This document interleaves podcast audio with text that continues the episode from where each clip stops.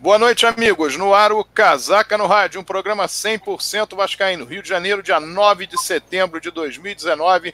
São 21 horas e 31 minutos. O programa de hoje conta com a presença dos nossos comentaristas, de Noel Santana e Rodrigo Alonso. Eu sou Sérgio Frias. Na parte técnica está o Eduardo Maganha. Vamos inicialmente ao boa noite do Rodrigo Alonso. Boa noite, Rodrigo. Boa noite, Sérgio. Boa noite aí, Maganha, de Noel. Nosso camarada Yuri hoje não está podendo estar aqui no programa, mas deve estar tá aí acompanhando. Mandar um abraço a todo mundo aí que está pelo YouTube. Daqui a pouco está entrando aí no chat para poder mandar as perguntas.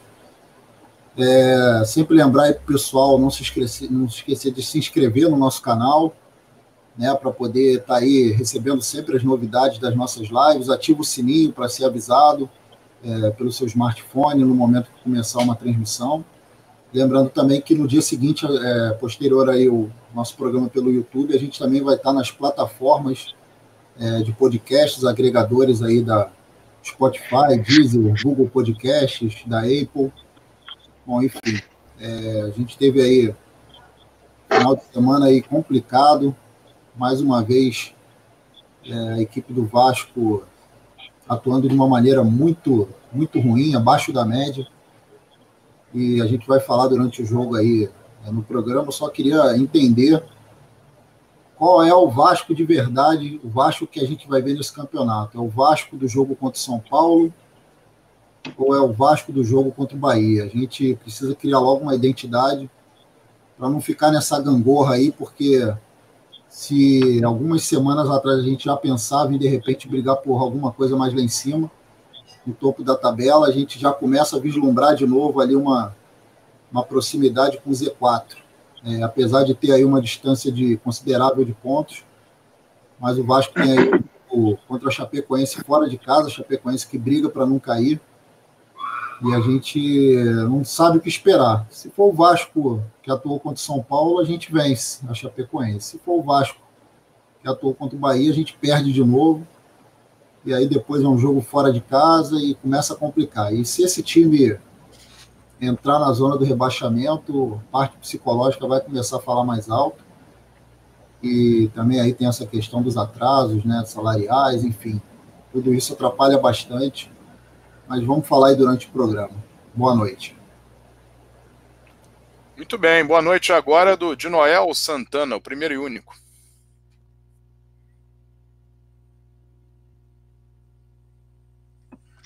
Boa noite, pessoal. Boa noite, Sérgio. Boa noite, Rodrigo. Boa noite a todos que estão conosco. Principalmente a você que está aí em casa, tendo a paciência de nos ouvir. Olha, pessoal, realmente o final de semana não foi legal. Né? O resultado não foi bom. Nós esperávamos muito mais. A nossa torcida compareceu muito, muito bem, né? Lotamos o estádio. Há um, há um, eu, eu, faço uma média sempre de, de, de público no, no, no Vasco, no, no, nosso estádio, quando eu olho para aquela parte atrás, lá da social, lá de trás, que fica um pouco prejudicada pelas, pelas colunas.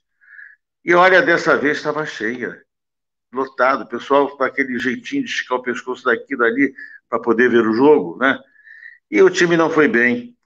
Mas é, é uma coisa que me incomoda no futebol, não é só o Vasco, não.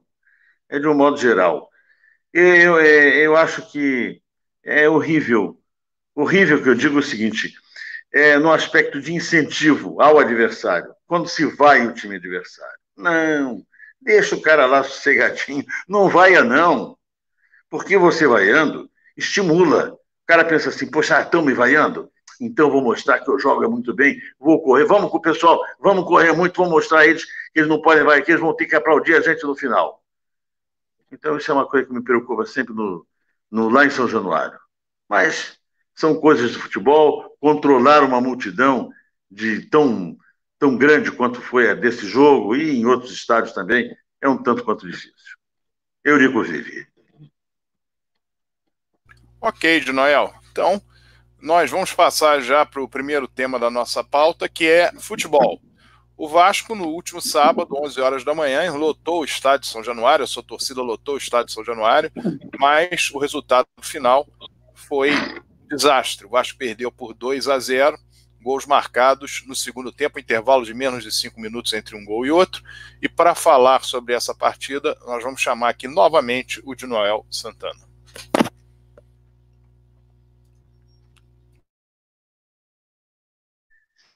Bem, pessoal, eu vou, vou fazer o seguinte. Vou dar uma pincelada rápida no jogo, né? Porque quando não é agradável, não é agradável. Mas eh, vamos dizer uma coisa. O Vasco é aquela história, a velha história. Isso não basta tomar conta do jogo, né?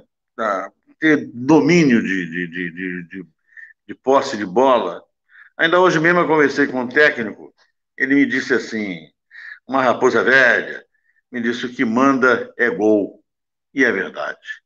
O que define uma partida é gol. Eu já falei aqui outro dia e volto a repetir. Eu vi um time espetacular, que foi o Honved, aquele time húngaro, a base da seleção de 54. Não era um time de muita posse de bola, não.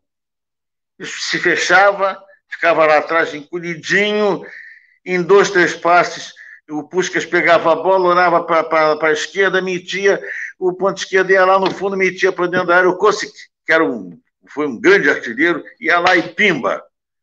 E assim foi a seleção húngara, né? E só não foi campeã porque a Alemanha usou uma estratégia suja para poder ser campeã. Mas essa é outra história. Vamos falar do Vasco. Então, o Vasco, até que teve o domínio do jogo, entusiasmou a torcida. Agora, acertar a moldura, pouco pouco trabalho o goleiro deles teve. Pensa bem, não fez nenhuma grande defesa, o Vasco dominou, dominou, dominou, e nada não chegava. E o time deles, agora, há de se entender o seguinte: o time deles é muito bem armado, está bem, bem estruturado. Gostei muito do lateral esquerdo deles, não sei o nome dele, mas jogador viril, ali do lado dele não tem conversa, Moisés. não tem brincadeira. Moisés. Não sei qual é a procedência dele, Sérgio. Entende? Jogador que teve no Corinthians e que o Vasco jogou no Botafogo e o Vasco quis trazê-lo em 2017. Hum, pois é. Eu gostei dele. É um jogador, não, ele não, não tem muita brincadeira com ele, não, né? Que o futebol tem essas coisas. Você não pode, não pode dar muita conversa ao adversário. O cara cai, você. Ah, caiu, caiu, deixa pra lá, né? Esse negócio. Eu, eu particularmente, não gosto desse negócio. Vai lá, levanta o adversário. Adversário é adversário. Você não vai matar o cara, mas não vai alisar também. Né? Mas muito bem. Então, o time, o time do, do, do Bahia é um time consistente, defensivamente consistente, tem provado isso.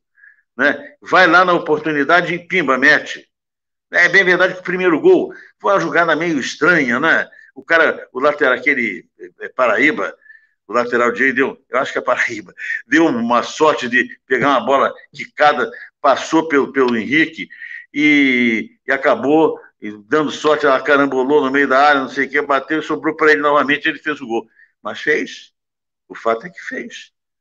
Eu acho que o, que o Henrique, a bola bateu no Henrique e realmente ele não teve jeito de virar o corpo para correr atrás do cara que vinha. Mas é, é o teu negócio. Fernando Miguel falhou? No primeiro gol? Sim. Eu achei que ele falhou nos dois, você quer saber? Eu achei que ele falhou nos dois. No segundo, então, foi lamentável. É, o segundo foi em cima ele dele. Me, ele me lembrou, mas rapaz, ele me lembrou. Meu, você, você, você sabe o ponto de vista em relação ao goleiro que eu vou fazer, falar. Ele me lembrou exatamente o uruguaio. Martin Silva. O Martin Silva. Aquilo era um frangueiro, mas um frangueiro de marca maior. Né?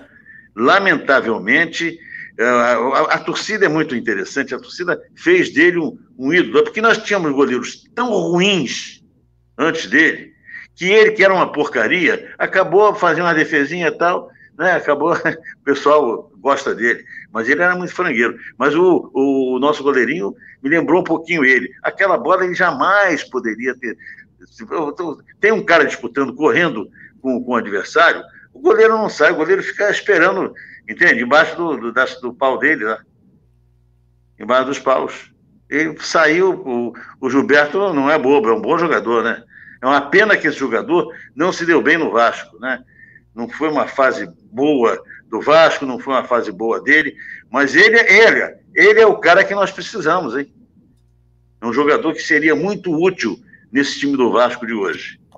Então, então ele, fez, ele fez um gol muito inteligente, percebeu a saída do goleiro, pimba por cima, inevitável. Quer dizer, depois que o, que o goleiro estava fora do gol, tomou por cima, ninguém a pega, ninguém pega aquilo. Né? Mas foi uma pena, porque uma pena que eu digo, não pelo resultado do jogo, porque o resultado foi normal. Não foi anormal, não. Nós pouco levamos perigo, chutamos não sei quantas bolas a gol, mas no, na moldura mesmo, poucas foram. Então, né, eu acho que não, o resultado se, se normal. informação que você passou, em relação a essa informação que você falou dos, dos, chutes a gol, esse jogo do Vasco, Sim. ele foi o jogo em que o Vasco mais finalizou a gol. Foi, é, foram 20 finalizações, sendo que 16 erradas. Então foi o jogo que o Vasco mais finalizou e que ele mais errou. Quer dizer, aquela bola então, direção finalizou, ao gol. Não. Finalizou Escuta, errado, é. Rodrigo, finalizar é botar na moldura, nego. Chutar para gol, porra, nego chuta para se desvencilhar da bola. Ó, Tem muito jogador. de finalizações do jogo da estreia contra o Atlético Mineiro em São Januário, que a gente perdeu por 2 a 1 um. Foram os dois jogos que o Vasco mais chutou em direção ao gol, chutou a gol. Mas é, aquilo que você falou, que não foi debaixo ali dos, dos três paus, não, não conta, né? É, o que vale é ali, né? Porque eu, eu, eu, eu, olha, o futebol tem uma coisa, que a gente está fazendo uma, uma, analogia geral. O futebol tem uma. Eu aprendi uma coisa é o seguinte: o atacante, ele, ele se vê que não vai chutar forte, não sei o quê, chuta para dentro do gol, chuta dentro da moldura. Sabe por quê? Uma hipótese: o goleiro pode escorregar, o goleiro pode ter um mal súbito e cair a bola entrar. Não pode? Pode. Claro que uma bota dentro da moldura. Não adianta chegar e querer dar uma pancadona bum, e a bola passar 500 metros de distância da moldura. Mas então, quer dizer, eu estou fazendo um, falando muito ao redor do jogo, mas o jogo em si foi isso, quer dizer, foi um domínio aparente, mas eficiente não foi. Né? Acho que o Vanderlei mexeu bem no time, né? é, fico um pouco constrangido. Eu, não, eu falei que eu não gosto de vaia quando a gente se vai o time adversário. Muito menos quando se vai o nosso time. Né? Eu vi o Henrique pegou, depois do gol, o Henrique, o, aquele lance, um caso fortuito, não, é uma bola difícil de, de, de, A bola vem de um lado, o cara vem, entra, bate na bola, encobre. É difícil, dificilmente alguém consegue marcar. Não há quem consiga marcar aquele tipo de bola. Né? É, é meio de bate-pronto. Passou, o cara não, não dava. O cara vem correndo, vem correndo numa direção, ele está em outra. Ele vem correndo assim, o outro está assim. Até virar, o cara já foi. Muito bem. O, o Gilberto, foi aquilo que você falou. O Gilberto ele cairia como uma luva no time do Vasco. Porque Sem dúvida. é um cara muito oportunista. E ele marcou muito. uma massa. Apesar de eu achar também que o Fernando Miguel falhou, ele foi muito feliz. É, falhou. Agora, é, negócio, é uma defesa, é uma falha, uma falha coletiva, né? O sistema defensivo do Vasco foi falhado muito foi. nos últimos jogos, né?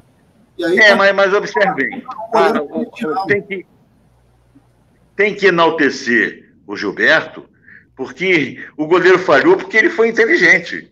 Né? A, a, a, a consequência da falha do goleiro foi pela inteligência dele. Quando ele bateu o olho viu que o goleiro estava adiantado e falou, toquei por cima, e pimba por cima e foi. Né? O goleiro saiu mal. Quando o, tá, tem dois jogadores disputando, o goleiro tem que se segurar um pouco no, no gol, fica um pouquinho ali esperando o resultado. Entende? Não é que ele vai sair, não, pode, saiu mal, muito mal, saiu muito mal. Mas, olha, eu acho que ele tem um crédito muito grande, não é? Eu acho que ele vem fazendo belíssimas partidas. Goleiro falha, não existe esse que não falhe.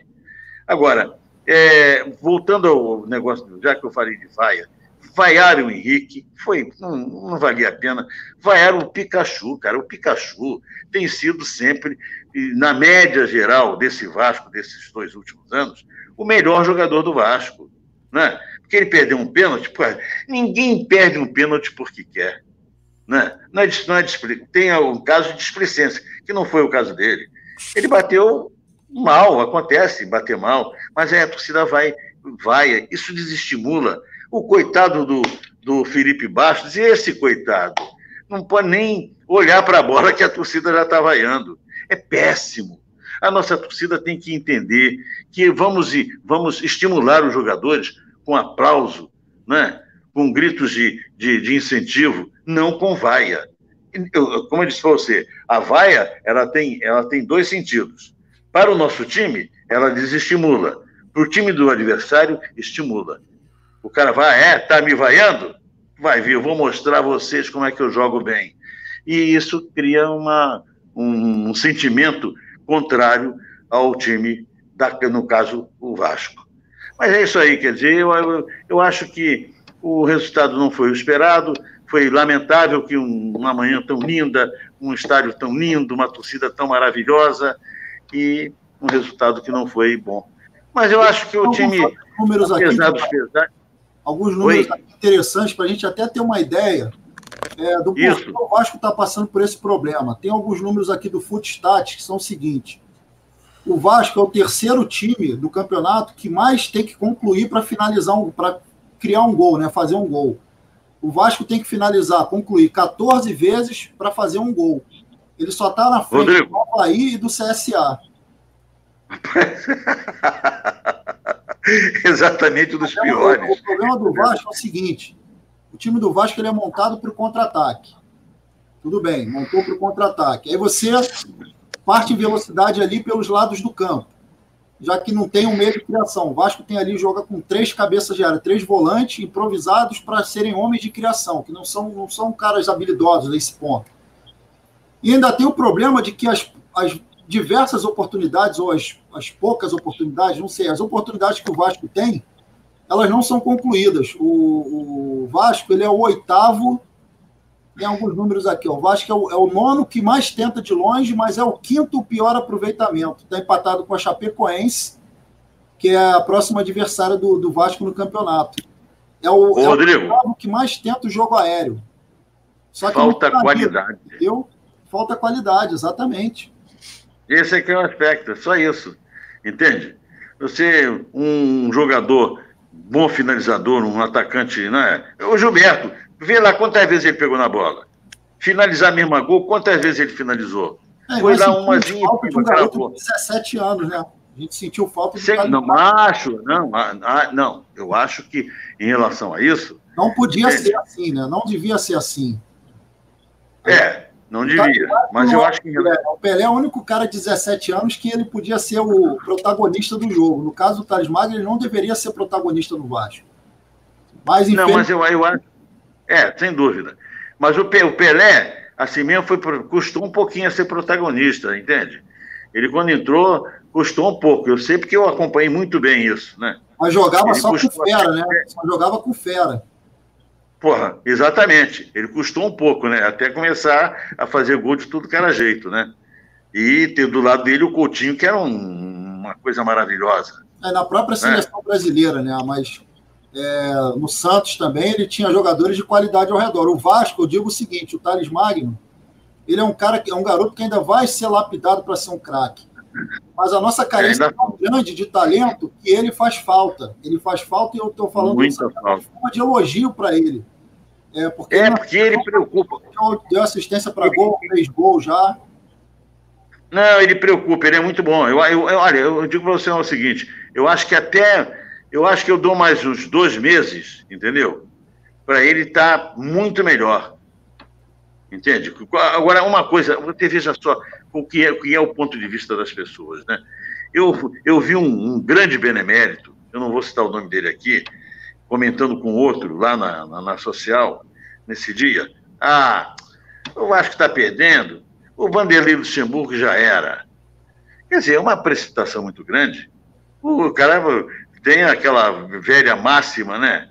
Sem ovos não se faz omelete. Eu acho que ele está fazendo até um milagre. Vamos é, ver até quando bom, ele vai conseguir. Eu tenho, assim, apoiado aqui, falado, elogiado o Luxemburgo, mas eu acho que ele foi extremamente infeliz na entrevista após o jogo falou o seguinte: as palavras dele, nosso time vai sofrer até o fim. Não vai cair, mas vai sofrer. Eu acho que o torcedor ele pode chegar a essa conclusão. Torcedor. Agora, eu acho que o treinador ele não pode falar isso numa entrevista coletiva, porque quando ele fala isso, o que, que ele faz? Ele, ele abaixa a moral é, da equipe. É, é, verdade. A gente pode fraco, mas eu acho que o treinador não pode falar isso, entendeu? Ô, Rodrigo, Rodrigo, nisso aí há um aspecto muito, muito interessante do próprio comportamento dele. Você sabe que ele tem um negócio, eu ganhei e vocês perderam. É, isso é, essa, né? Isso é mais ou menos por aí, né? Ele está mais ou menos com esse linguajar, né? Com esse jargão. Eu ganho, eles perdem, de outra maneira. E isso nada mais é do que tirar a responsabilidade de cima das costas dele. Isso é que ele fez. Não é? Mas que se há de fazer? Agora, ao ponto de, desse, desse grande benemérito, a pessoa, eu até gosto muito dele, acho que ele tem a dedicação pelo Vasco de muitos e muitos anos, muito grande, entende? Mas esse julgamento, ah, não, o Vanderlei já era, isso é ruim, entende? Porque, obviamente, ainda mais sendo a pessoa que ele é, ele tem, de repente, é, como diz, ele forma opinião, né? Mas é isso. Eu, eu, resumindo, foi ótimo você entrar para nós fazermos esse diálogo em relação ao jogo, porque eu acho que é isso, entende? Eu acho que jogou ali e tal, mas jogou, jogou, jogou e perdeu. É, é isso. Não há muito. Ah, Fulano, aos 22. Eu, eu não gosto desse tipo de comentário. 22 minutos, o cara chutou para fora, chutou na trave. Não, não. Eu acho que o comentário tem que ser um todo, assim, uma coisa meio redonda. Né? É analisar o que é o todo do jogo. Foi isso. O Vasco jogou. Não jogou. Jogou mal? Não, não jogou mal. Só não foi eficiente. Né? O bloqueio da área do, do, do Bahia era muito bem feito, entende? Não, não, não havia penetração, não havia jogada perigosa, e quando houve, faltou capacidade, faltou qualidade aos nossos jogadores. Eurico Vivi. Muito bem, tá aí a palavra do Dinoel Santana, também comentário do Rodrigo, vou dar o meu comentário rápido a respeito do jogo. Para mim, o Vasco fez o primeiro tempo que manteve o domínio do jogo, mas sem nenhuma possibilidade concreta de penetração, sem criar grandes oportunidades. Foi surpreendido com o gol ocorrido no segundo tempo, uma falha para mim do goleiro Miguel, que dá as costas para a bola e facilita que o Nino Paraíba conclua para gol. O gol do Gilberto, 4, 5 minutos depois, foi um chute surpreendente. O Gilberto, ele sabia o ponto em que ele estava do campo, ou seja, ali na entrada da, da grande área, e tentou surpreender o goleiro. Foi muito feliz, é difícil acertar um chute daquele. E o Fernando Miguel foi surpreendido pelo lance. Em relação ao que o Rodrigo falou do Thales Magno, concordo. O Thales Magno não deveria ser uma referência, mas é nesse time do Vasco. É uma referência porque quando ele joga acontece algo diferente. O time do Vasco é muito limitado. O Cleiton, por sinal, que veio para assumir a condição de centroavante, não jogou bem, não fez uma partida que trouxesse a torcida do Vasco a esperança de que o problema está resolvido. No que diz respeito à questão das, das vaias, isso é uma coisa que eu defendo essa, essa tese. Eu acho que o grande jogador, o jogador que desequilibra, o jogador que tem personalidade, ele não deve ser vaiado. Porque você, isso que o Daniel falou, você mexe com os brios dele. Agora, há jogadores que os torcedores veem que sentem, que sente o jogo, e aí você pode efetivamente fazer a pressão. Eu me lembro do Danley naquele jogo da Libertadores de 1998, Vasco e Grêmio, quando o Vasco venceu por 3 a 0 que a Força Jovem atrás do gol urrou em cima dele, ele ficou completamente perturbado e o Vasco teve uma facilidade naquele jogo, ele não fez uma boa partida. Então acontece se você souber fazer a pressão no atleta que tem que sofre a pressão e sofre com ela, tudo bem, mas tem que tomar um cuidado muito grande quando você faz isso. Eu me lembro de um Fla-Flu que eu vi no Maracanã em 1995. O Renato Gaúcho era o único jogador do Fluminense conhecido na época. O Flamengo havia empatado na primeira fase do, da, da, na primeira fase do Campeonato Carioca em 0 a 0 dia da estreia do Romário, e no jogo seguinte contra o Fluminense, o jogo do retorno daquela primeira fase, houve uma vaia estrondosa em cima do Renato Gaúcho antes do jogo começar, e o Renato Gaúcho acabou com o jogo. Fez uma partida que até então ele não tinha feito e ele acabou sendo protagonista de todos os Fla-Flus, levando o Fluminense, inclusive, à conquista do título. Então, há jogadores que você sabe que você envaiá-los, você vai ter ganho. Há outros que, se você fizer, é muito pior. E no que diz respeito à torcida, aos jogadores do Vasco, evidentemente que é um absurdo. Você vaiar não resolve nada. A questão da, da torcida do Vasco com o Henrique, sem dúvida nenhuma, foi o, o lance do primeiro gol. Ela ficou aborrecida pelo fato do Henrique ter perdido a bola, aí acaba fazendo o foco todo em cima dele, mas a verdade é que o time do Vasco, o todo o time, o time do Vasco não esteve bem. O Vasco não conseguiu ser criativo, não conseguiu ser eficiente. O Dionel já falou sobre isso, o Rodrigo já falou também que muitos chutes a gol, mas chutes sem direção. Muitas vezes a, a ideia de fazer alguma jogada mais trabalhada ficava aquém da possibilidade dos atletas. Muita esperança, expectativa no Rossi, que não conseguiu ir bem no jogo. Acho também que o Pikachu busca o jogo, tenta fazer alguma coisa, mas a limitação do time do Vasco é muito grande. E ainda em relação à questão do Vanderlei, Luxemburgo, o Vanderlei Luxemburgo chega no Vasco a, a quinta rodada do campeonato e diz: olha, a situação agora nós vamos tentar sair da confusão. O Vasco briga nesse momento para não cair. Ok, perfeito. O Vasco tinha jogado quatro partidas, feito um ponto só. E logo na estreia dele empatou com o Havaí em casa. Então, esse discurso era um discurso que poderia ser utilizado na época. Mas aí começa a sequência de erros dentro do Vasco e que ele tem a participação também. Há o período da Copa América e ele resolve que ia fechar o elenco, trazer apenas dois jogadores, quer dizer, indicar apenas dois jogadores, o Marquinho e o Richard, e que isso resolveria o problema do Vasco. Era evidente que isso não resolveria o problema do Vasco. O Vasco tem inúmeros problemas no time. O time tem muitas limitações. Nós estamos falando sobre isso há meses, há muitos meses. Tem de se tocar o dedo na ferida. Por quê? Você pode montar errado, planejar errado, as coisas darem errado, mas não pode insistir no erro. Agora, numa lista de WhatsApp, que nós estávamos conversando, debatendo sobre essa questão de times, foi lembrado, um, saiu um post de um time do, de jogadores do Vasco em 2005, que eram jogadores de segunda linha ou terceira linha, que foram trazidos, Wellington, goleiro do americano, o alemão, que é um zagueiro que veio do, do Volta Redonda, o Éder, que é um zagueiro vindo do americano, enfim, jogadores que não tinham lá, uh, Roberto Lopes, que também veio de uma equipe pequena do Rio, se não me engano, do Madureira.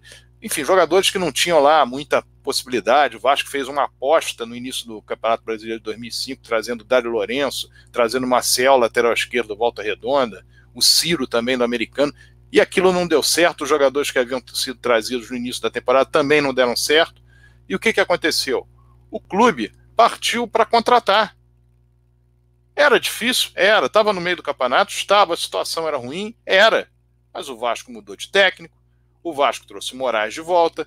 O Vasco trouxe naquele, naquela, naquela ocasião o Wagner Diniz, o Roberto, que era o goleiro do Criciúma, que naquele campeonato foi eficiente, o Fernandinho também é jogador do Criciúma. O Vasco foi trazendo jogadores ao longo do campeonato para reequilibrar o elenco e o Vasco terminou na Copa Sul-Americana.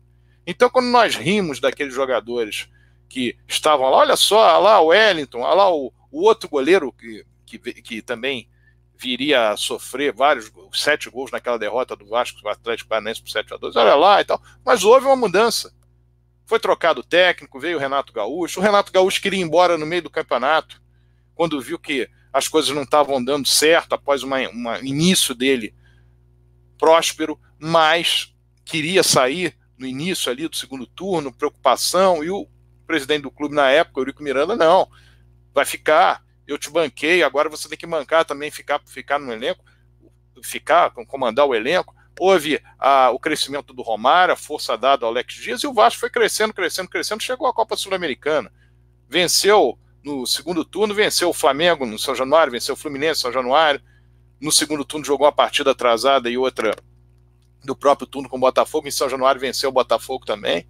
Venceu várias partidas e chegou à Copa Sul-Americana. Em 2015, quando o Vasco começou muito mal o campeonato, houve um problema com o primeiro treinador, houve um problema com o segundo treinador, mas o Vasco buscou. O Vasco buscou o Andrezinho, buscou o Nenê, buscou o Jorge Henrique, buscou o Riascos, buscou jogadores que pudessem, o próprio Bruno Galo, que viria jogar no segundo turno, o Júlio César. Então, chegou no segundo turno, até no momento em que não tinha uma referência, foi trazido o Leandrão, e o Vasco entrou no segundo turno e começou a reação no segundo turno e só não resolveu sua situação em função da arbitragem. Mas houve mudança.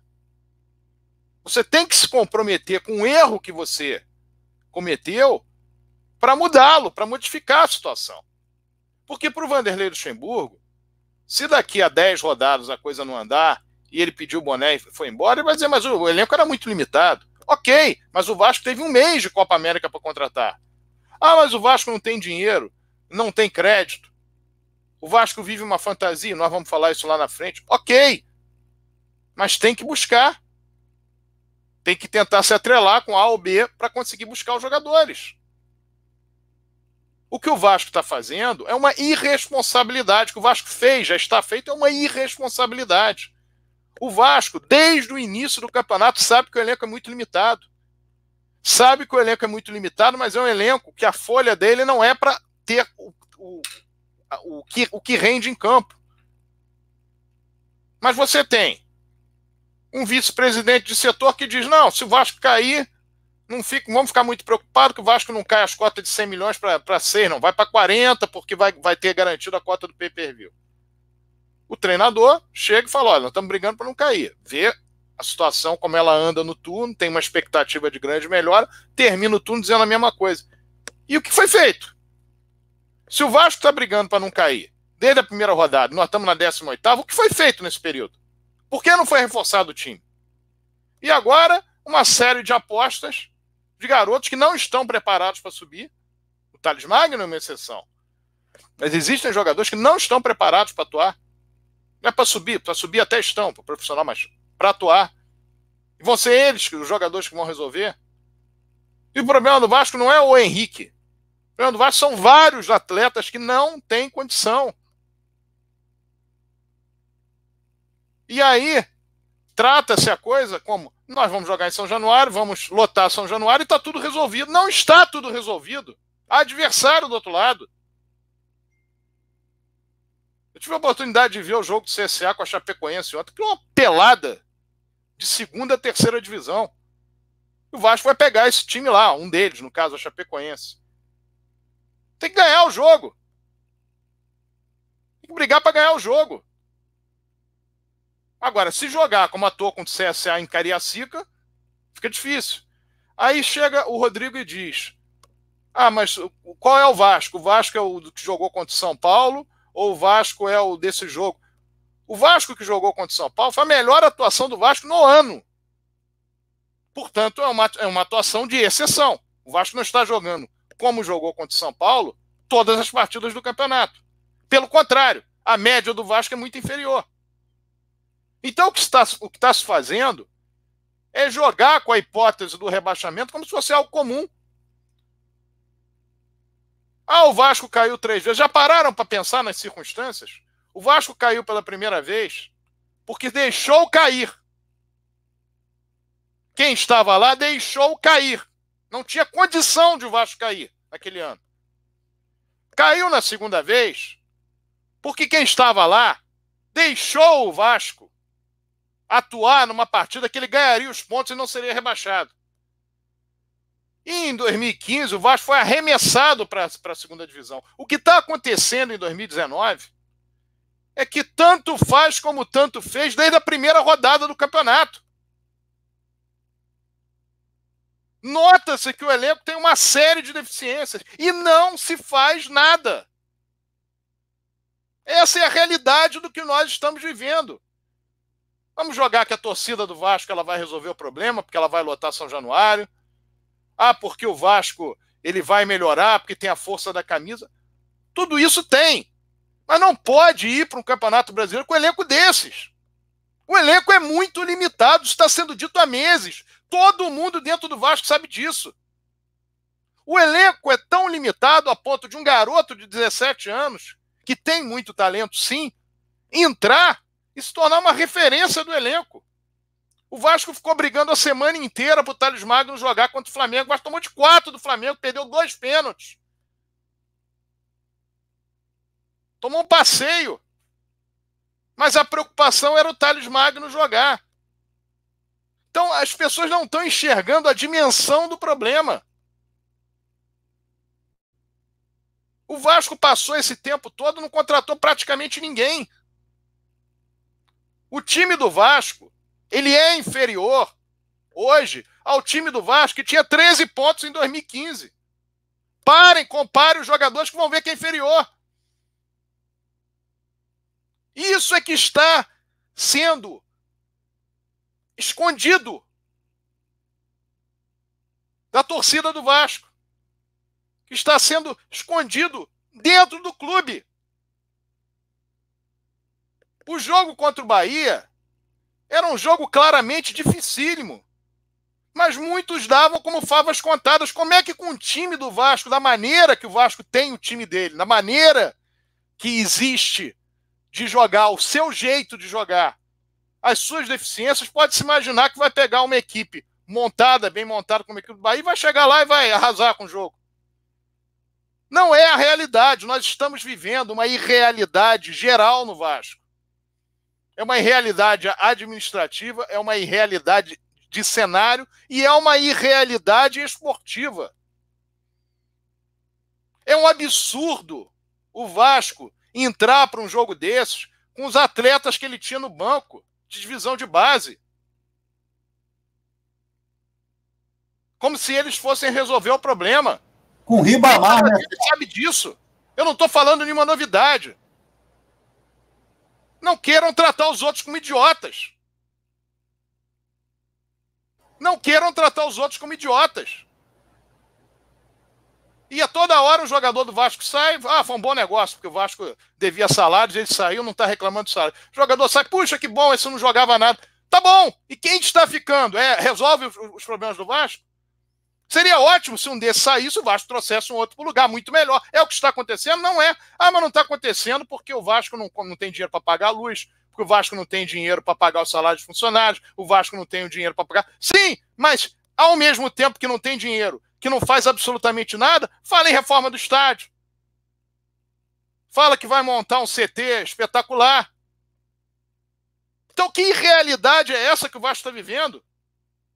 Precisando de dinheiro, discute se mil sócios vão poder entrar no quadro social ou não, como se estivesse sobrando dinheiro dentro do Vasco. Então é uma série de coisas que estão sendo feitas que as pessoas não estão parando para analisar o risco que estão colocando o Vasco e parece que não há solução. Não, não há nada a fazer. Faltam 20 rodadas, como é que não há nada a fazer? Há uma amorfia, há uma falta de sentido de ser proativo, de buscar resolução para os problemas. O futebol está todo na mão do Vanderlei Luxemburgo. O Vasco não Isso tem é representante da direção do seu futebol. Isso é grave. Olha a situação que Isso o Vasco está é vivendo. E, não, e, e faltam 20 rodadas para o campeonato acabar. Essa é uma situação que está dramática, as pessoas não conseguem entender a dramaticidade que é essa situação. E estão todos ah, é, tudo bem. Mas é, se, se cair, é a receita da, da do pay-per-view. Ah, mas é caiu três vezes, se cair a quarta. O Vasco está posto neste lugar hoje. Diga, Junel. É o seguinte, é, você, o que existe, eu não sei, é uma letargia total, é uma hipnose generalizada, né? As pessoas realmente não têm isso, tudo que está falando tem um absoluto procedimento, porque há uma, sabe, está todo mundo parado, sem saber para onde vai. Esse negócio do Vanderlei está dominando o futebol. Eu vejo, já ouvi ele diversas vezes, diga-se de passagem, dizer o seguinte: não, ele insinuando, entende? Os problemas do Vasco, querendo insinuar que são problemas políticos. O problema do Vasco no momento não é político. O problema do Vasco no momento é administrativo. Mas ele, obviamente, ele, ele não é bobo, ele está ele tá sabendo o que está se passando. Mas para ele também é muito conveniente dominar o futebol, mandar e desmandar, como ele está fazendo. É, esse é o procedimento dele. Porque falta, de fato, alguém, entende?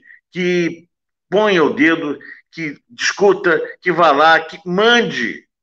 E não existe quem mais está mandando e desmandando. Né? Ele tem que mandar dentro do campo. Agora, tem coisas que a gente sabe, obviamente, que estão que circulam ao entorno, no entorno do, do, do, do campo, que ele está dominando, mandando. E está errado isso. O, o, o, Vasco tem que se fazer presente com um homem de conhecimento que possa ser o diretor, de, o vice-presidente de futebol, que não tem. Esse é o problema. Eu fico espantado de quando eu me recordo que o Campelo, na sua campanha, porque eu me eu tra, trabalhei no futebol, não sei quanto, trabalhou como médico, amigo. Entende? médico, entende? Não tem nada a ver com futebol. Tem, de certa forma, tem determinados médicos que até barram jogadores, na é verdade. Ah, o cara não, ele não gosta do jogador, não quer que o jogador entre em campo, alguma coisa assim. Olha, fulano não tem condição de jogar. Então tem médicos que fazem isso. No Vasco já teve um que fazia isso. Eu sei. Não vou citar o nome, mas se ele estiver me ouvindo aí, ele sabe quem é. Ele sabe a quem eu estou me referindo, que é a ele. Esse barrava jogador. Entende? Até que foi descoberto. Muito bem. Então, o que acontece? O que está faltando efetivamente é alguém que conheça do, o, o, métier, que possa estar lá sem que o Vanderlei tenha esse domínio total da parte administrativa do futebol. Ele tem que ter, tomar conta da parte do campo. Jogador tal, joga, não joga, tá, taticamente, isso tudo. Agora, participar, como ele está participando, ingerindo na parte administrativa do futebol, está errado. E para ele é ótimo, porque Noel, daqui a pouco eu falei, dá adeus e vai embora. Eu falei Sim, programas atrás aqui, eu falei exatamente sobre esse assunto. Ele percebeu uma vacância de poder ali dentro Isso. do Vasco, ele já percebeu que o presidente é omisso, então ele assumiu essa posição de um diretor de futebol do Vasco. Exatamente. Você procura nas notícias lá do, do, do, site do Net Vasco, que é um agregador de notícias do Vasco, e aí você procura nos nove dias agora desse mês de setembro, você joga lá no campo de busca Campelo e manda procurar o título da matéria. Tem duas matérias em que o Campelo se pronunciou. A primeira ele fala o seguinte: no dia 1 de setembro, como sempre fez em sua história, o Vasco vai levantar a voz contra a intolerância. E aí, no dia 6 do 9, ele fala o seguinte: está aqui. Campelo e Pedro Seixas agradecem aos torcedores pelo cumprimento da primeira meta do financiamento do CT. Ele não fala do, do time de futebol, ele não fala a respeito de salários atrasados, ele não se manifesta a respeito dessa vergonha que o Vasco passou de ter a luz cortada. O Vasco perde para o Bahia, ele não se manifesta, não vai numa, numa coletiva falar qual o objetivo do Vasco no campeonato. Então o Vanderlei Luxemburgo está com um campo fértil ali para se impor. E isso para o Campelo é muito confortável para ele. Eu acho que ele até prefere que seja assim.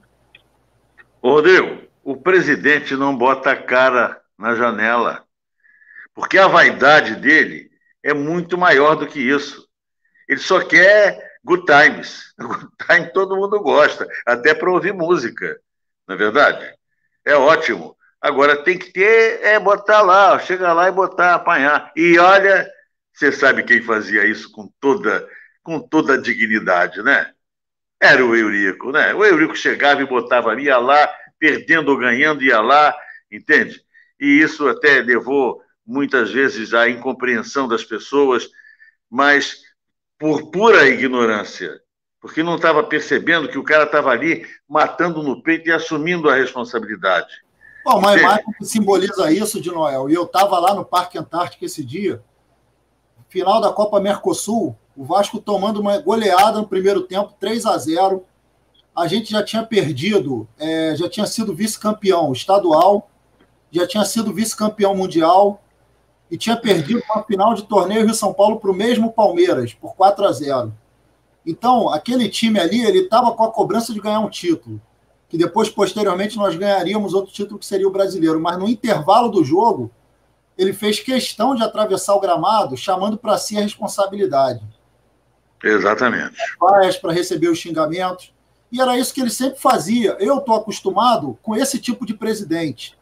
Um cara que no dia seguinte o Vasco perdendo, ele vai lá e, e assume a responsabilidade, como eu acho que aí nesse caso ele errou, quando o Vasco foi roubado e foi arremessado para a Série B no, da última vez e que ele foi lá assumir a responsabilidade. E aí ele, ele ali, para mim, deveria apontar os erros de arbitragem que prejudicaram e nos arremessaram para a Série B. Mas isso era uma característica dele.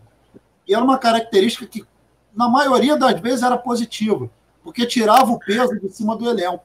Agora, cadê o Campelo? O Campelo está preocupado com eleição, está preocupado em quem pode ou não se associar, quer dizer, impedindo que entre dinheiro para o clube. Felizmente, isso já está acabando, cara. Felizmente. Segue aí. É, mas você sabe. Você sabe de uma coisa, Rodrigo? Acontece que isso daí, entende?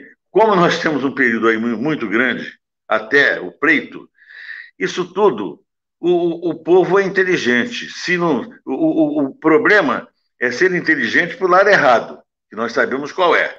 Daquele cascateiro, daquele casca, o cascata, o Rolando Lero. Entendeu? Isso daí, o perigo é esse. Porque a juventude não, não tem esse discernimento para perceber, entende, o que há por trás de tudo de toda aquela aquela máscara, né? Mas eu acho que o Campelo por si só, ele também vai ele vai se corroendo. Isso tudo, entende? As pessoas vão percebendo, os torcedores vão percebendo, não são bobos, porque automaticamente ele, o, torcedor vai e faz uma comparação com o que ele viu anteriormente lá. O Vasco perdia, estava lá o, o presidente, né? o Vasco ganhava, estava nos bons e maus momentos, estava lá. Esse não. Esse não aparece. É muito fácil não aparecer, nem no... é melhor não aparecer nos bons para não aparecer nos maus momentos. Então, faz uma coisa neutra, né? equilibra. Um a um é um bom resultado. Mas é isso aí. O, o Sérgio, é, sem dúvida alguma, o, o, fato concreto é que nós precisamos de ter um vice-presidente de futebol que eu acho, eu não sei, sinceramente, não quero desmerecer ninguém, nem se existe alguém diretamente ligado a ele nesse momento que tem essa característica, entende? Muitos, claro, muitos estão por lá, entende? Puxando o saco, querendo ser tudo. Vi uma. Ih, agora nesse jogo mesmo vi, vi um determinado elemento para todo sorridente. Eu não vou citar nome porque não, não vale a pena, até para não dar ibope para ele entende? Passando lá, nosso conhecido, entende? É, da área legal, entende? Passando lá todo sorridente de um lado para o outro, feliz, uma vaidade, uma vaidade. Aí vai lá para a tribuna, entende? Vai ficar lá uma porção de, uma porção de fajuto na tribuna, tem tudo para aparecer, com sorrisos largos e tudo mais. É, rapaz, eu acho que o grande. Nós estamos, nós estamos diante de uma diretoria absolutamente vaidosa muito vaidosa. A vaidade está imperando. A vaidade, obviamente, faz com que eles não se apresentem nos maus momentos. Eurico vive.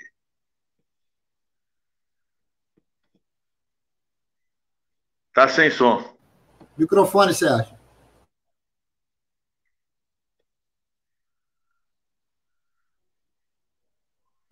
Está sem som ainda, Sérgio.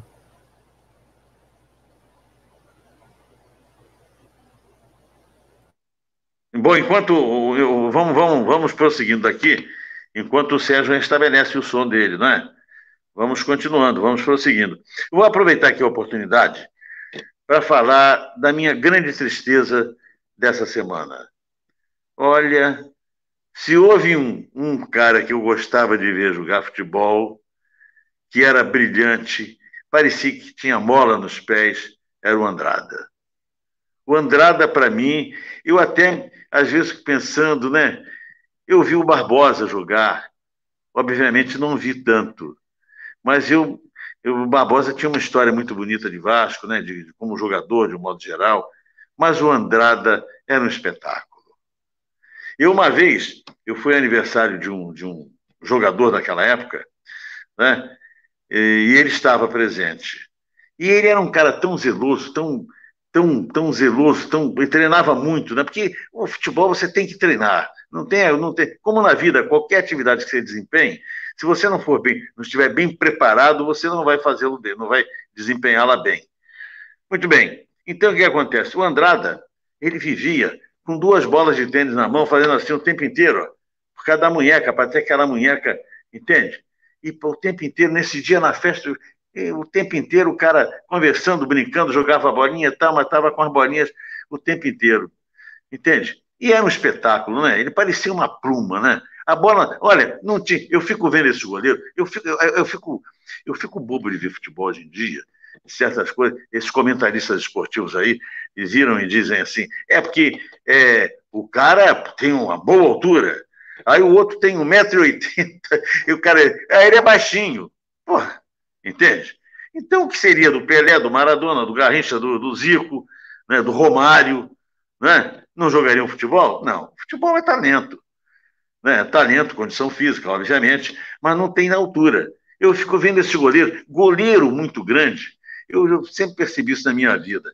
Ele, a bola vem na direção dele, aí dá, ele dá dois passos para a direita para poder mergulhar para pegar a bola aqui no mesmo lugar que ele estava, só para fazer uma ponte. O Andrada era um goleiro, entende, elástico, não era tão alto. O Andrada não tinha um metro, devia ter 1,77m, talvez. Não tinha, se tivesse mais um centímetro, 78 não tinha. E não, mas a bola a bola cruzada na área, todas era dele. E os zagueiros sabiam, entende? Já sabiam. Isso, ele, isso eu sei. Ele comandava para o zagueiro: você tromba com o jogador e deixa que a bola é minha. Entendeu? E todas, era perfeito. Assim, a outra coisa que ele fazia perfeitamente, entende? Que hoje em dia se enaltece tanto, se enalteceu tanto o Rogério Ceni a saída com o pé. Ele batia, ele entregava a bola no pé do nosso atacante, do nosso jogador, sempre. Então, foi uma pena, porque eu, eu acho que, sinceramente, isso é uma coisa, Sérgio, é, é, é, Maganha, que está nos escutando também, e o, e o nosso é, Rodrigo. Sabe que eu acho que a gente tem que. Não é, obviamente, tem, tem certos valores que precisam ser dados. O Andrada, nós não, o, a torcida do Vasco não deu a ele o valor que ele merecia pelo grande talento que ele foi, e campeão brasileiro, primeiro, no caso desse, desse formato de campeonato, primeiro campeão brasileiro do, do nosso Clube de Regatas Vasco da Gama. O Andrada foi fantástico, fantástico. E, engraçado, não estou, não estou lembrado dele ter voltado ao Vasco para ser, ao menos, ao menos um dia, homenageado. Entende? Muito mais. Aí vejo a torcida gritar é, é Edmundo, Edmundo, Edmundo, Edmundo, Edmundo, meu Deus do céu. Né? Mover uma ação contra o Vasco. Né? Essa coisa, sabe, é, esses ídolos que eu não entendo. Mas, de qualquer maneira, quero deixar aqui, fazer esse registro sobre o Andrada e dizer que foi, em verdade, foi o melhor goleiro que eu vi do Vasco. Nenhum outro. O Barbosa, eu digo, eu vi mais o Andrada do que o Barbosa. Eu vi muito o Barbosa, mas o Andrade eu vi mais. Né? Por uma questão de idade, é claro. Mas foi, foi, era um goleiro. Quisera, e não era isso, não é o futebol, não era um goleiro alto, era um goleiro de uma altura normal. Para jogar bola não precisa ser grande, precisa saber jogar. Eurico vive. Ainda tá mudo aí, Sérgio. É, tem que ver aí o, com uma ganha, ver o que, que pode ser alguma configuração. Bom, enquanto o Sérgio está tentando buscar ali o retorno do áudio, é, falar um pouquinho mais só rapidinho aí sobre o, sobre o Andrada. É, e ele foi um grande goleiro num momento é, do Vasco muito ruim, né? A gente pode dizer que ele pegou ali aquele período do final dos anos 60, início dos anos 70, o Vasco estava com aquele jejum de título, ele já conseguiu ali em 70 o título carioca, né, o gol do Valfrido, e depois o brasileiro de 74, e em ambos os campeonatos o Vasco não era favorito, era a equipe aí considerada azarona, né? E o Andrada fez parte desses dois títulos, inclusive a seleção argentina também. Ele defendeu a seleção argentina entre, entre 61 e 69, e ele foi o goleiro da seleção argentina na Copa América de 63 foi na Argentina também, e por curiosidade, foi o único título da Bolívia no, no, na competição, porque a seleção do Brasil e da Argentina enviaram é, equipes mistas, né? Mas é, mostra aí a importância do Andrade, agarrou aí quase uma década pela seleção argentina, é, pegou aí o Vasco num período em que a gente vinha muito, muito mal aí, desde 58 sem, sem a conquista de um título. Então é um cara que faz parte da nossa história, assim, é, tem que ser reverenciado e ser lembrado sempre aí pela, pelos seus feitos. Vamos, vamos passar aí. É, ainda está ainda tá mudo, Sérgio. Ainda está mudo? Ah, vou pegar. agora não. Melhorou. Não, é. Tá aí o volume. Muito bem, muito bem. Então agora podemos falar finalmente, que eu estou para tô já dois assuntos fora. Né? Pronto, Bom, pronto. Em primeiro lugar, uh, só para completar aquele raciocínio anterior, então, o Vasco tem que tomar muito cuidado com relação a essas 20 rodadas que faltam e, ao mesmo tempo, tem que tratar a situação com a devida gravidade que ela exige. No que diz respeito ao Andrada, o Rodrigo citou aí o Campeonato Sul-Americano de 63, que o técnico da Bolívia, inclusive, era o Danilo Alvim, ex médio do Vasco, que foi um grande craque. Príncipe Danilo. Príncipe, príncipe Danilo. Anos 40, anos 50. E, na verdade, a Bolívia teve uma, um fator que facilitou, que foi exatamente jogar na altitude, aquela competição, e conquistou a sua única Copa América, chegou ao vice-campeonato, inclusive, em 1997, perdendo para o Brasil também em La Paz. E o Andrada foi um goleiro que, de toda uma geração que o acompanhou, ele se tornou um ídolo. Essa é uma realidade. Quem começou a acompanhar futebol no final dos anos 60, início dos anos 70 e teve a oportunidade de ver o Andrada jogar, teve o Andrada como primeiro ídolo, porque o Vasco, na verdade, o Vasco tinha elencos que não não despontavam grandes jogadores. O Vasco, em algum momento, teve lá o Bianchini, depois o Silva, mas eram jogadores que apareciam e o Ney Oliveira, Anteriormente a isso, o Vasco teve o Célio, teve o Salzinho, mas eram jogadores que eles não tinham, Maranhão, Lorico, eram jogadores que não tinham ainda uma, uma característica de serem jogadores que, de seleção brasileira, que você pudesse cravar que estariam na seleção brasileira, tanto que o Brito era, o, que era um zagueiro, foi o grande, o grande nome do Vasco nos anos 60. E o Andrada aparece em 1969, vindo do Rosário Central, para substituir uma série de goleiros do Vasco que não vinham bem último deles o Valdir Apel, que, que havia tomado aquele gol incrível no jogo contra o Bangu. O Vasco havia testado Gainete, a Mauri, em determinado momento o Pedro Paulo, que foi um goleiro em 1968, mas, de fato, o Vasco precisava de um grande goleiro. O Irreia, que também foi um goleiro que atuou na, um goleiro argentino que atuou no Boca Juniors também não deu certo. E quando veio o Andrade, ele veio para tomar a posição chegou ao Vasco em 1969, estreou até num jogo que o Vasco perdeu para o Flamengo de 3 a 0 no Maracanã, mas foi uma das grandes figuras do Vasco. Desastre a atuação do Vasco aquele dia, e o Andrada foi muito bem. Campeão carioca em 1970, fechando gol em várias partidas. Campeão brasileiro em 1974. Em 1972, quando o Vasco conquistou o terceiro turno do Campeonato Carioca, ele não sofreu gol em nenhuma das partidas, o que ocorreria depois com o goleiro Mazarop em 1977. Ele, Andrada, que era um goleiro que, como disse o Dinoel, saía muito bem com os pés da, da sua meta, era um goleiro que pegava pênaltis, um goleiro com uma elasticidade fantástica, e que várias partidas em que o Vasco empatou de 0 a 0, venceu por diferença mínima de 1 a 0, teve o Andrado, o Vasco teve no Andrado o seu principal jogador. Os jornais da época falavam muito nisso, e foi um goleiro de fato que teve muita participação positiva no Vasco, um grande ídolo daquele início dos anos 70, em que o Vasco tinha essa carência, até pelo fato de que o grande jogador trazido pelo Vasco em 1972, o Tostão, acabou jogando apenas um ano praticamente, depois ficou inutilizado de vez para o futebol, e o Andrada seguiu, Célio seguiu, seguiu é, absolutamente ligado à torcida do Vasco, ficou no clube até 1975, depois foi para o Vitória em 1976. E vez por outra aí a São Januário, o presidente Eurico Miranda tinha uma boa relação com ele, ele que ajudou o Vasco em outras empreitadas, já fora de campo, e de fato se torna um dos grandes goleiros da história do Vasco, se torna não, se tornou um dos grandes goleiros da história do Vasco, na minha opinião, Barbosa em primeiro lugar, Jaguaré em segundo lugar e o Andrade em terceiro lugar. Seriam esses os três grandes goleiros da história do Vasco. Depois vem outros, eu particularmente gosto muito do Acácio, dos que eu vi jogar, mas aí vem outros grandes goleiros que, que também participaram da, da vida esportiva do Vasco, participaram do time do Vasco. Nós temos o caso do Rei, temos o caso do Carlos Germano, o caso do Elton, o próprio Fábio teve pouco tempo no, no, Vasco, pouco tempo em relação ao tempo que teve no Cruzeiro, mas foi muito bem. O Vasco teve o Roberto Costa num momento muito bom no, no, no seu time. O caso Alberto Cavalheiro, que foi um goleiro importante em determinado momento ali da história do Vasco, goleiro amador, um goleiro que não recebia para jogar futebol.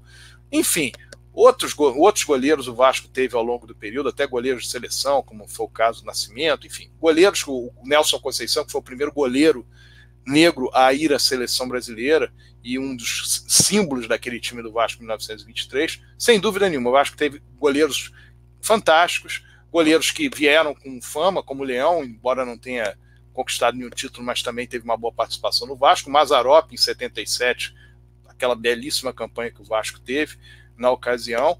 O Fernando Praz teve lá um, um bom momento, o Martin Silva teve um outro bom momento, mas a verdade é que goleiros de primeira linha, goleiros em que você pode dizer que eles figuraram no Vasco de uma maneira a chamar a atenção para sua qualidade, como o Andrado, o Jaguaré e o Barbosa, pela ordem Barbosa, Jaguaré e Andrada, realmente é difícil você lembrar de outros. Agora, de fato, há um reconhecimento da torcida do Vasco. Aquela geração que viu o Andrada jogar, ela é unânime em dizer que o Andrada está entre os grandes goleiros da história do Vasco.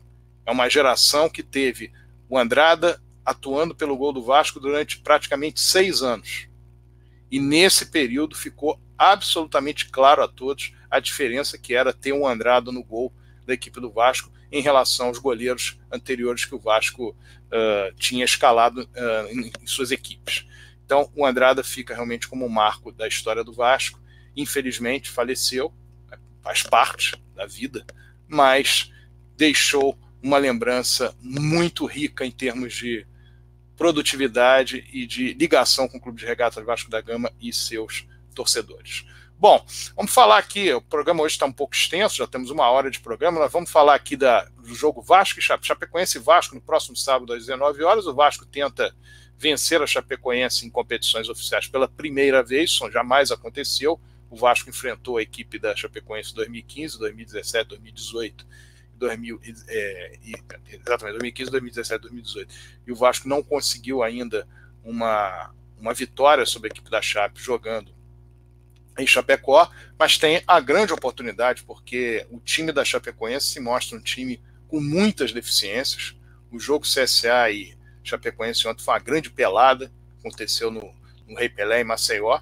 A Chapecoense ainda perdeu dois jogadores conhecidos da torcida do Vasco, Márcio Araújo, que jogou no Flamengo, e o Gum, que jogava no Fluminense. Não, não atuarão porque foram expulsos. E há uma tendência, Rodrigo, de que o Vasco consiga essa vitória e aí sim ele termine o, o turno com 23 pontos, basta somar o mesmo número de pontos no retorno, que estará muito provavelmente fora de qualquer chance de ser rebaixado. Agora, da mesma maneira que nós entendemos que o Vasco tem tudo para ganhar o jogo, nós entendemos que, para que isso ocorra, há de ter desdobramento, há de ter a maior seriedade possível e que, a partir do momento em que o Vasco entra em campo para atuar contra essas equipes que são adversários diretos, ele entenda isso, vá para cima delas, sabendo que tem uma equipe melhor, e ao mesmo tempo perceba que a situação de hoje ela não pode dar uma guinada sem que haja todo esse comprometimento. Infelizmente, é a fala do treinador, é a omissão da direção, é a percepção de que se tem um elenco ruim e a total inércia em relação à contratação de jogadores. Então, se chega a essa situação. Seu comentário e expectativa para o jogo do próximo sábado, às 19 horas, Chapecoense e Vasco em Chapecó, Rodrigo Alonso. Sérgio, eu fiz aqui um levantamento do, das atuações da Chapecoense nesse campeonato em casa. A Chapecoense só venceu o primeiro jogo na estreia contra o Internacional e depois venceu o clássico contra o Havaí. Resultados da Chapecoense em casa. Perdeu para o Santos por 1 a 0 empatou com o Bahia em 0 a 0 perdeu para o Atlético Mineiro por 2 a 1 empatou com o Fluminense 1 a 1 perdeu para o Palmeiras por 2 a 1 perdeu para o Fortaleza de 3 a 1 e empatou com o Atlético Paranaense. E nessa última rodada, você já falou, foi derrotado pelo poderoso CSA. Agora, voltando àquilo que eu falei, se o Vasco que entrar contra o contra, contra a Chapecoense for o Vasco que jogou contra o São Paulo, a gente ganha. E eu digo mais, contra o Cruzeiro, no primeiro tempo o Vasco, eu falei no meu comentário, foi um jogo de, na minha opinião, de baixo nível técnico, mas o Vasco tinha estava atuando bem contra o Cruzeiro. Primeiro tempo o Vasco até se impôs, caiu naquela de que não consegue a finalização, peca muito na finalização Aí aconteceu aquele, aos seis minutos do segundo tempo, o Pikachu perdeu o pênalti. E aquilo, lógico, afeta psicológico. Ali, se o Vasco faz 1 a 0 o Vasco poderia até levar um gol, mas a gente sairia com um empate. Só que esse jogo contra o Bahia, que é o jogo mais próximo do jogo contra o contra, contra a Chapecoense, foi uma atuação medíocre. Então, assim, se tivesse sido o jogo logo após a partida contra o, contra o São Paulo, logo após a partida contra até a derrota para o Cruzeiro, eu imaginaria uma vitória. Até porque, como você falou, a Chapecoense é uma das piores aí, não à toa está lá no Z4. Só que eu já fico agora na dúvida, porque eu não sei como é que o Vasco vai entrar para enfrentar a Chapecoense. E se o Vasco não tiver um resultado positivo, e eu quando falo resultado positivo é a vitória, não interessa empate com a Chapecoense lá, o Vasco tem que ganhar da Chapecoense, a gente já vai começar a fazer prognósticos novamente olhando a parte de baixo da tabela. Porque depois a gente, tudo bem, vai jogar em São Januário, mas vai pegar o Atlético Paranaense, que está melhor que o Vasco no campeonato, está melhor que o Vasco na temporada. Mesmo não tendo os recursos que o Vasco tem financeiros, o Atlético Paranaense está conseguindo ter um, resultados muito melhores do que a gente. Então, se a gente empata ou perde para Chapecoense, a gente vai ter um jogo dificílimo, com cobrança, que a torcida do Vasco vai estar presente, mas vai cobrar.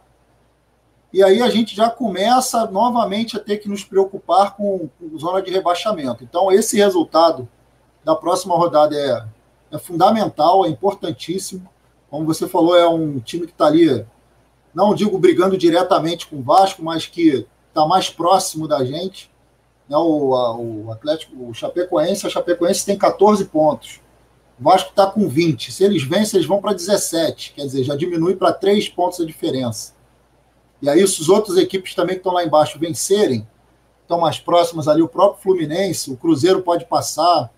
Quer dizer, aí começa aquela questão psicológica do time começar a se aproximar e aí o treinador começa a tirar o dele fora da reta, entendeu? E o presidente não se manifesta, quer dizer, os jogadores se sentem jogados ali, já começam a pensar que no ano que seguinte em outro clube que eles vão jogar, vão atuar e entregam um ano. Então a gente tem que vencer de qualquer jeito. É óbvio que a gente, eu como torcedor acredito, lógico, na vitória, mas é, meio com o pé atrás aí. Alguém quer comentar alguma coisa? Não, eu vou dar uma palavrinha aqui.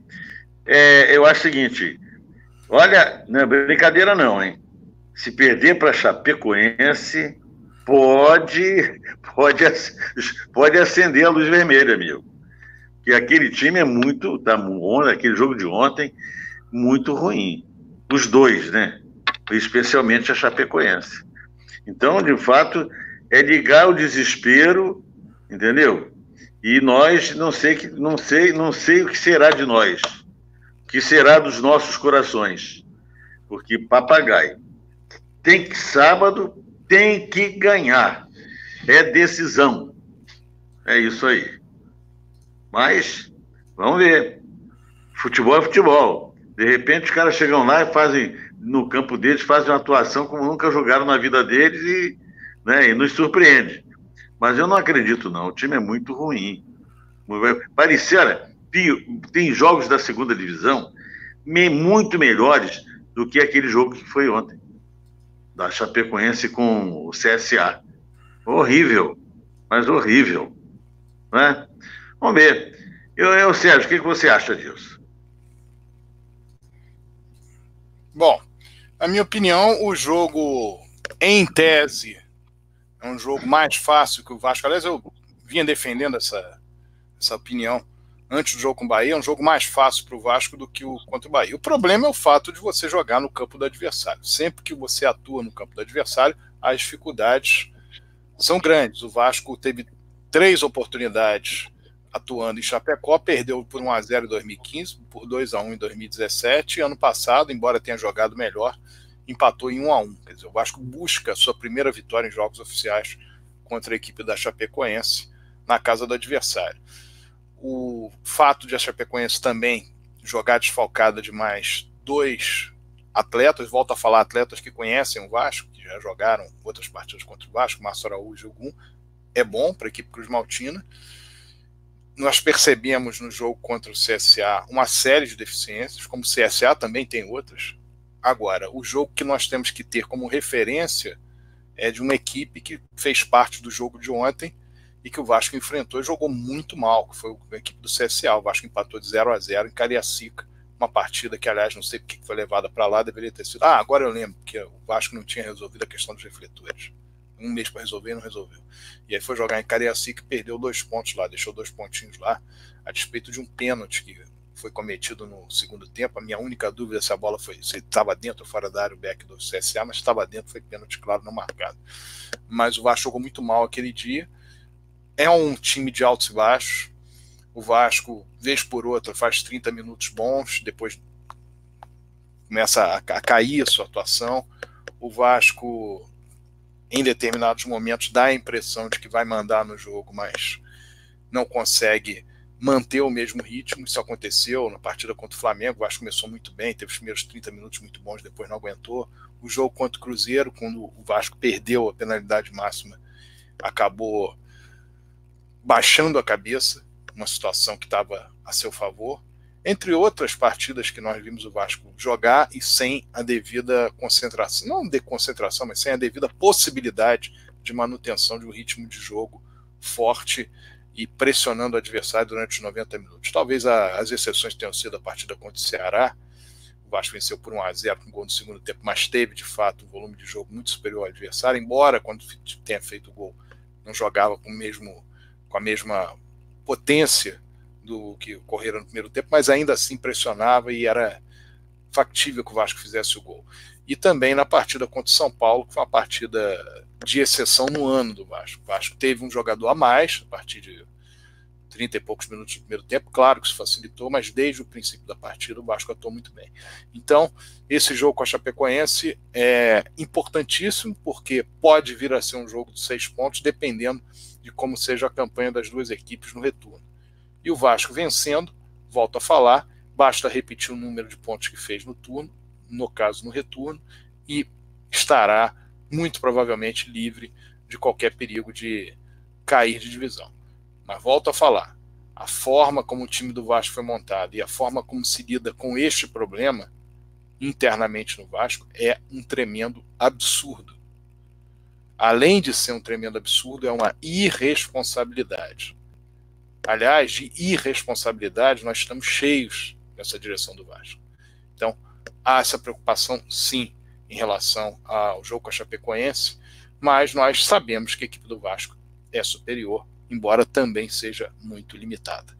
Vamos agora ao terceiro tema do nosso programa de hoje, que é realidade versus fantasia. Para quem ouve ou lê as notícias que são faladas do Vasco, a reforma do estádio de São Januário, o CT que já vai sair, a questão da dívida que será resolvida. O Vasco não precisa de sócios, está muito mais preocupado com a perseguição de sócios, porque a gestão imagina que pode se reeleger. Está muito preocupado com quem paga o quê, com quem escreveu, fez, a ficha A ou B, mas não está preocupado, não está preocupado com os salários dos funcionários do clube, que não recebem há três meses, eram quatro meses, passou a três e provavelmente vão chegar a quatro novamente. Os atletas também não têm. Há atrasos, são menores, mas há atrasos. Fornecedores. Problemas inerentes a contas comezinhas, como por exemplo luz. Problemas inerentes a acordos que não são cumpridos. Uns não são cumpridos há seis meses, outros há oito meses outros, outros a quatro meses, a dez meses. Certidões nem pensar. Patrocínio do Vasco. O Vasco vai terminar 2019 com patrocínio master de 4 milhões de reais, e muita conversa fiada. E os discursos são discursos como se estivesse tudo na mais tranquila ordem. Sabe-se que parte da administração do clube já não está em São Januário, está em supostamente escritório alugado na Barra da Tijuca. Essa situação que nós vivemos com relação ao atleta, o atleta sai toda hora do. Ah, estou saindo porque eu não recebi o salário, aí eu fiz um acordo aqui, estou saindo, estou indo embora, o outro sai porque está insatisfeito. Outro... Isso é o tempo todo. Deve estar, tá, os financistas devem estar tá achando, poxa vida, que bom. Agora nossas planilhas estão batendo melhor, porque o jogador saiu, um salário menor. Bota um garoto aí da base. Vamos queimar um garoto aí da base. Bota com o professor para colocar mais um garoto aí da base. É isso que o Vasco está vivendo. O Vasco hoje vive uma situação institucional similar, muito parecida com a que viveu nos tempos do MUV. O clube está largado, abandonado.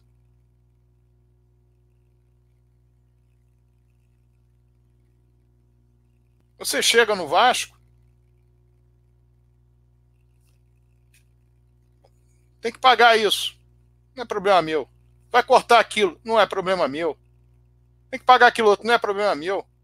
Não anda torcida. Faz uma vaquinha para resolver meu problema. Não há nenhum tipo de preocupação com o que está acontecendo. Há uma preocupação eleitoral. Só. A preocupação com o que está acontecendo, o discurso já está pronto. Vamos buscar o 16 lugar e contar a história para o ano que vem. Quem sabe apresentar um outro superávit. E as coisas estão cada vez piores. O Vasco não tem crédito libera-se valores para empréstimo e há valores penhorados que impedem o empréstimo, e também quem vai emprestar já fica na dúvida se vai receber depois.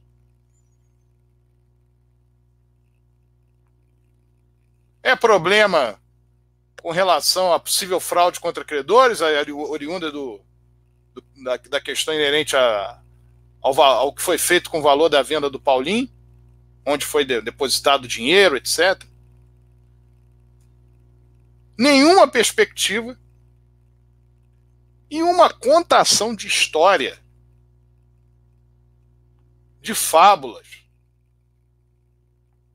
Ah, temos que resolver, conseguimos aí a primeira parcela do, do, do CT, 2 milhões. Passa na mesma noite, agora mais dois. Depois mais dois. A torcida vai resolvendo todos os problemas. Sabendo-se que há famílias no terreno, em que o Vasco pretende construir, construir o CT, que por, vão ocorrer problemas. Mas tudo é feito na base de marketing próprio, de trabalhos em mídias sociais e de muita conversa fiada. Volto a falar. O balanço que foi apresentado foi um balanço que não levou em consideração as contas que o Conselho Deliberativo disse que era para levar em consideração em novembro do ano passado. Até hoje, a tal anistia que foi feita, que teria uma comissão, etc., nada foi dito, nada foi feito. As coisas estão sendo levadas no Vasco da maneira mais irresponsável possível. Os empréstimos foram todos aprovados. Resolveu o problema? Não. As planilhas foram todas feitas. Resolveu o problema? Não. Até hoje há pendências relacionadas a 2017, que eram para ter sido resolvidas depois de tanto choramingo em abril, maio de 2018. O Vasco está há um ano com salários atrasados. Há um ano.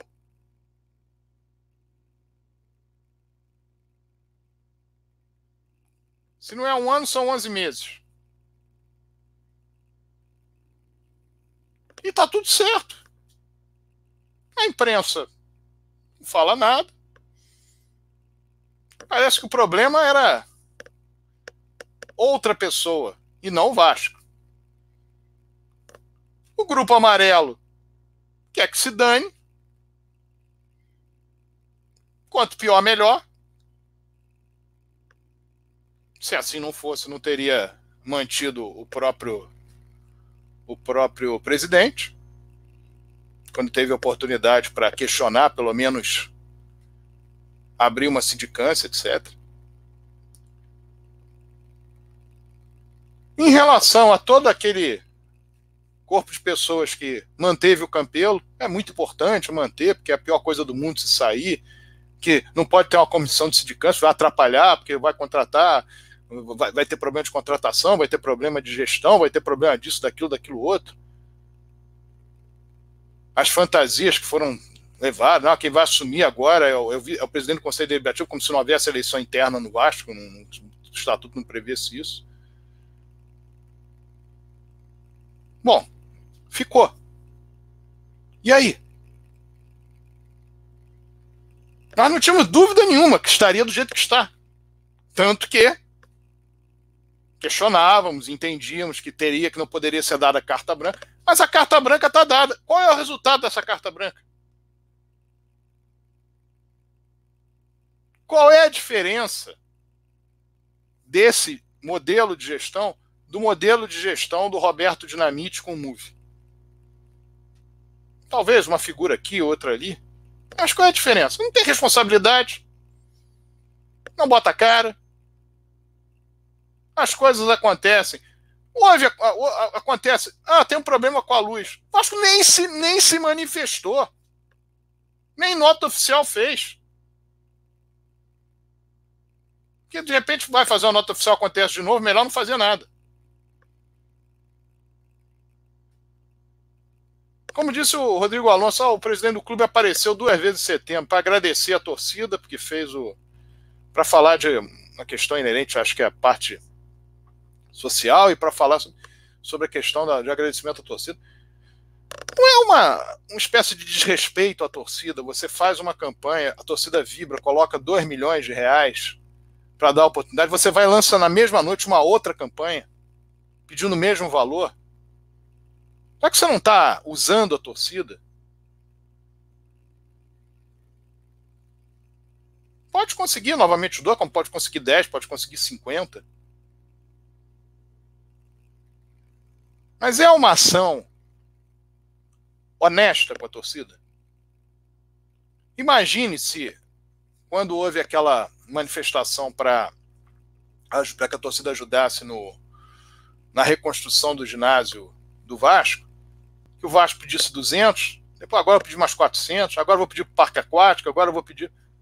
Tudo bem, você cria um símbolo, olha, é importante a participação do torcedor, e é importante. E o torcedor se sente bem com isso, faz parte de um cenário altamente positivo para o Vasco. Mas é um atrás do outro. Então, essa situação que nós estamos vivendo no Vasco hoje, existe a real, que é muito ruim, e existe a fantasiosa. A fantasiosa é aquela que põe uma reforma de São Januário como alguma coisa que está para acontecer agora, que será ótimo e está tudo resolvido. Um clube que não paga luz. Um clube que não paga acordo há nove meses. Para um clube que deve salários a funcionários humildes há três meses que deve a jogadores, que está com salário atrasado há quase um ano. Não é um clube estruturado. É um clube totalmente desestruturado e que trata as coisas dessa maneira. Porque busca uma reeleição. Então, esconde-se para debaixo do tapete uma série de mazelas da administração e se fala em coisas grandiosas como se o problema do dia a dia do Vasco não existisse. É uma situação das mais dramáticas dos últimos tempos.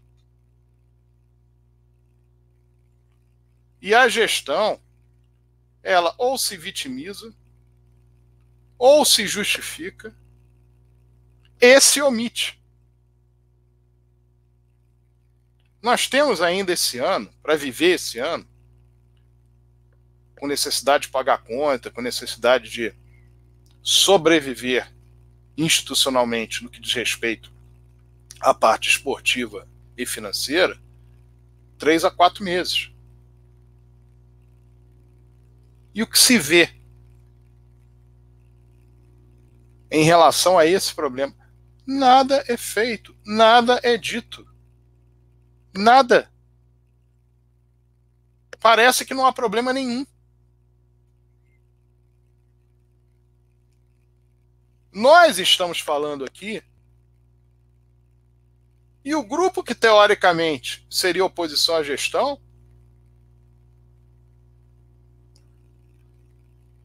porque brigou com ela na hora de fazer a chapa, quer que se dane. Quer que se dane. Quanto pior, melhor. Do nosso lado, nós alertamos, nós criticamos, nós mostramos, não é por aqui, não é por ali. Mas o que nós vemos é um simples lavar de mãos por parte da direção, como se ela não tivesse absolutamente nada a ver com o que está acontecendo. E o que está acontecendo é resultado da péssima administração dela própria. Então, todos os erros que foram cometidos no ano de 2019, inclusive o erro daqueles que mantiveram o presidente Alexandre Campelo dando carta branca a ele, sem nem mesmo instaurar uma comissão de sindicância, com os prejuízos que foram causados ao Vasco, claramente causados ao Vasco. Diante desse fato, diante do que nós vemos, o caminho agora para os últimos quatro meses tem de ser de cobrança à administração, que está se sentindo tão à vontade que está arrumando 548 desculpas para liberar sócios do Vasco que pagam ao Vasco. Não é sócios que, que estão recebendo o Vasco, não. São sócios que pagam o Vasco, que pagaram o Vasco. Pagaram aí a primeira parcela de joia, uns pagaram a joia inteira, outros pagam mensalidade. Vasco está pensando. Está pensando se aceita, se não aceita, se faz, se não faz. Não, porque temos aqui que fulano de tal, que Beltrano, não, não é bom, etc. Ah, houve movimento político. Claro que houve movimento político. É claro. Como houve movimento político da administração para impedir as pessoas com uma taxa menor de adesão delas participarem do pleito. É claro que é movimento político. Todos os grupos políticos fizeram esforços, entre eles, da maneira que lhes foi possível, para o quê? Para colocar sócio no VAR. Para quê? Para votar. Não é para votar na administração, obviamente.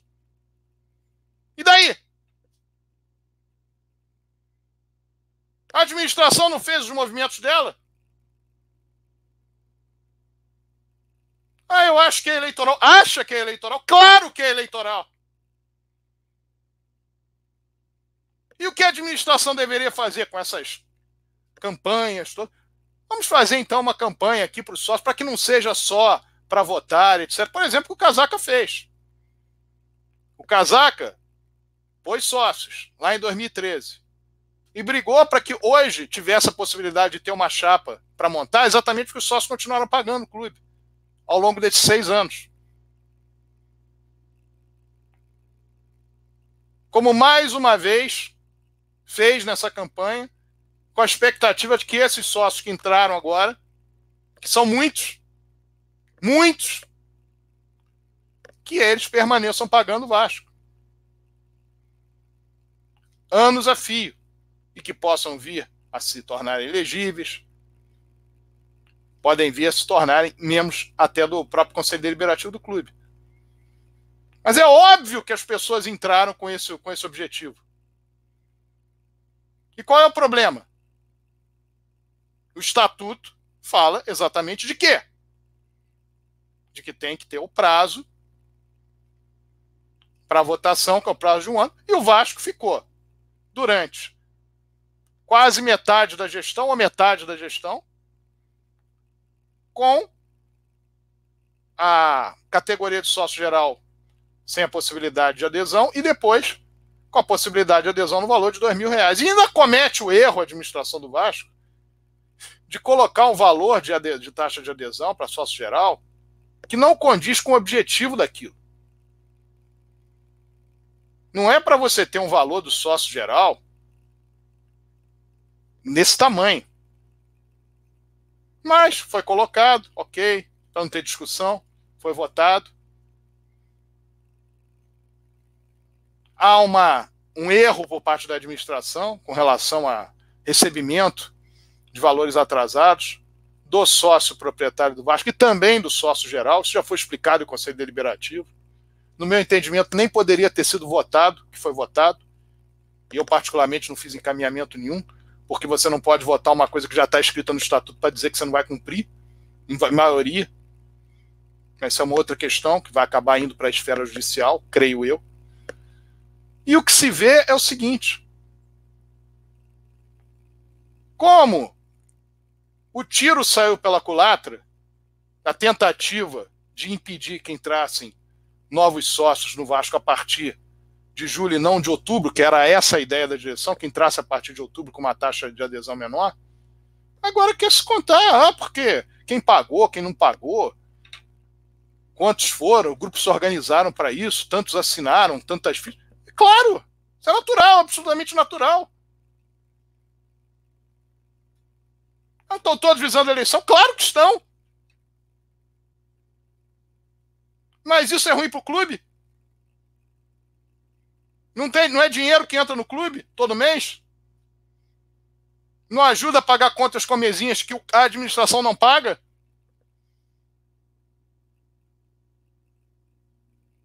Ah, mas vão votar contra mim. Melhor a administração. Se melhorar, talvez vote a favor. Agora, com essa administração do jeito que está, claro que as pessoas entram para votar contra. É natural.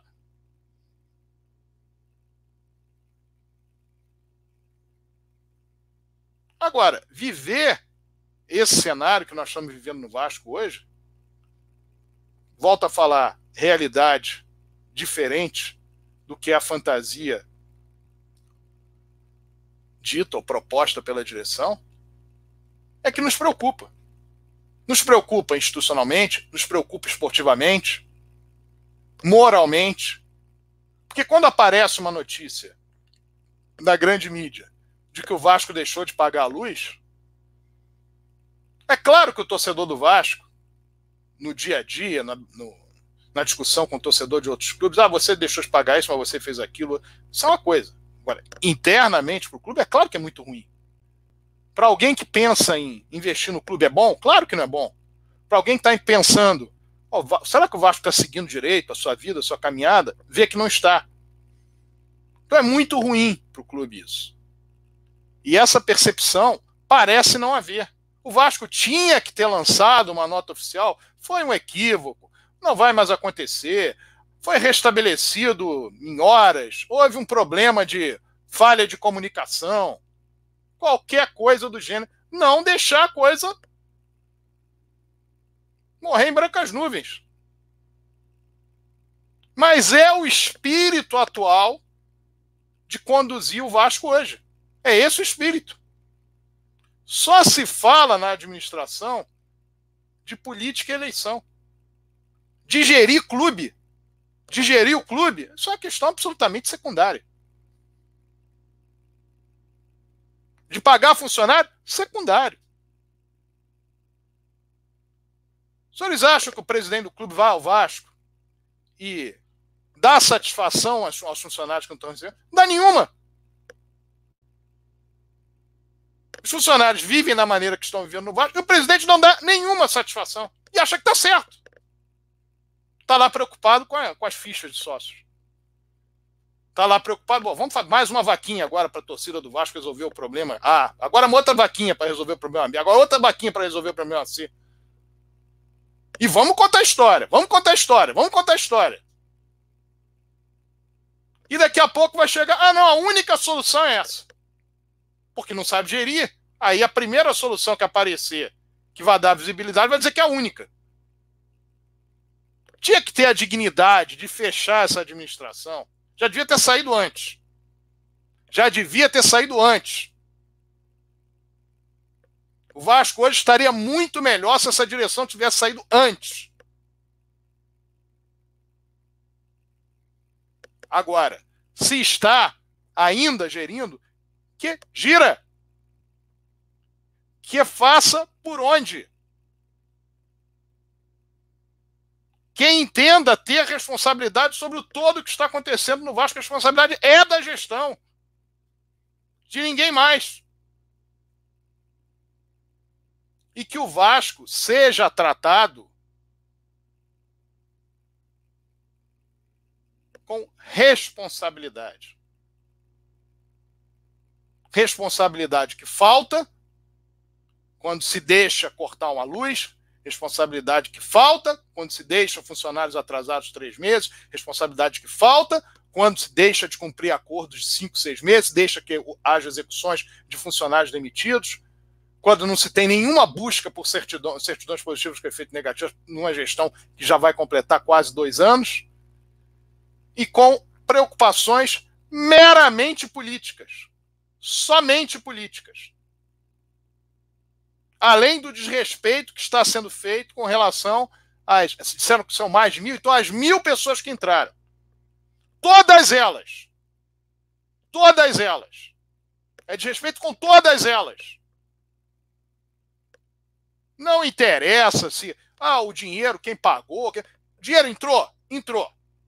Entrou para quem? Para o Vasco.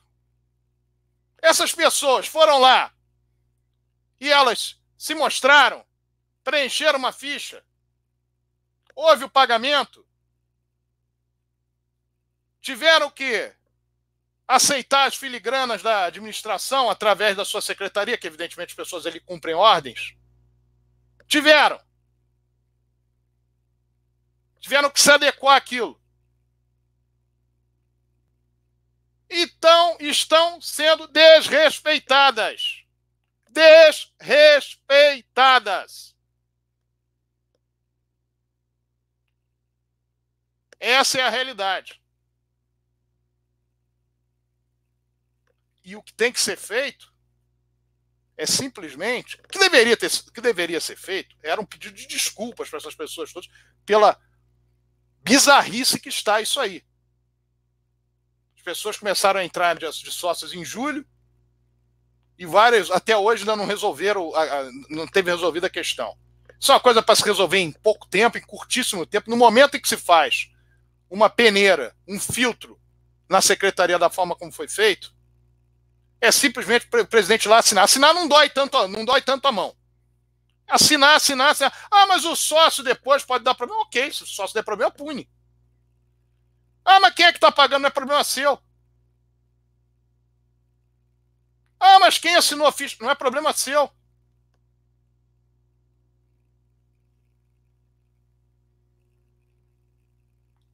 São torcedores do Vasco? São.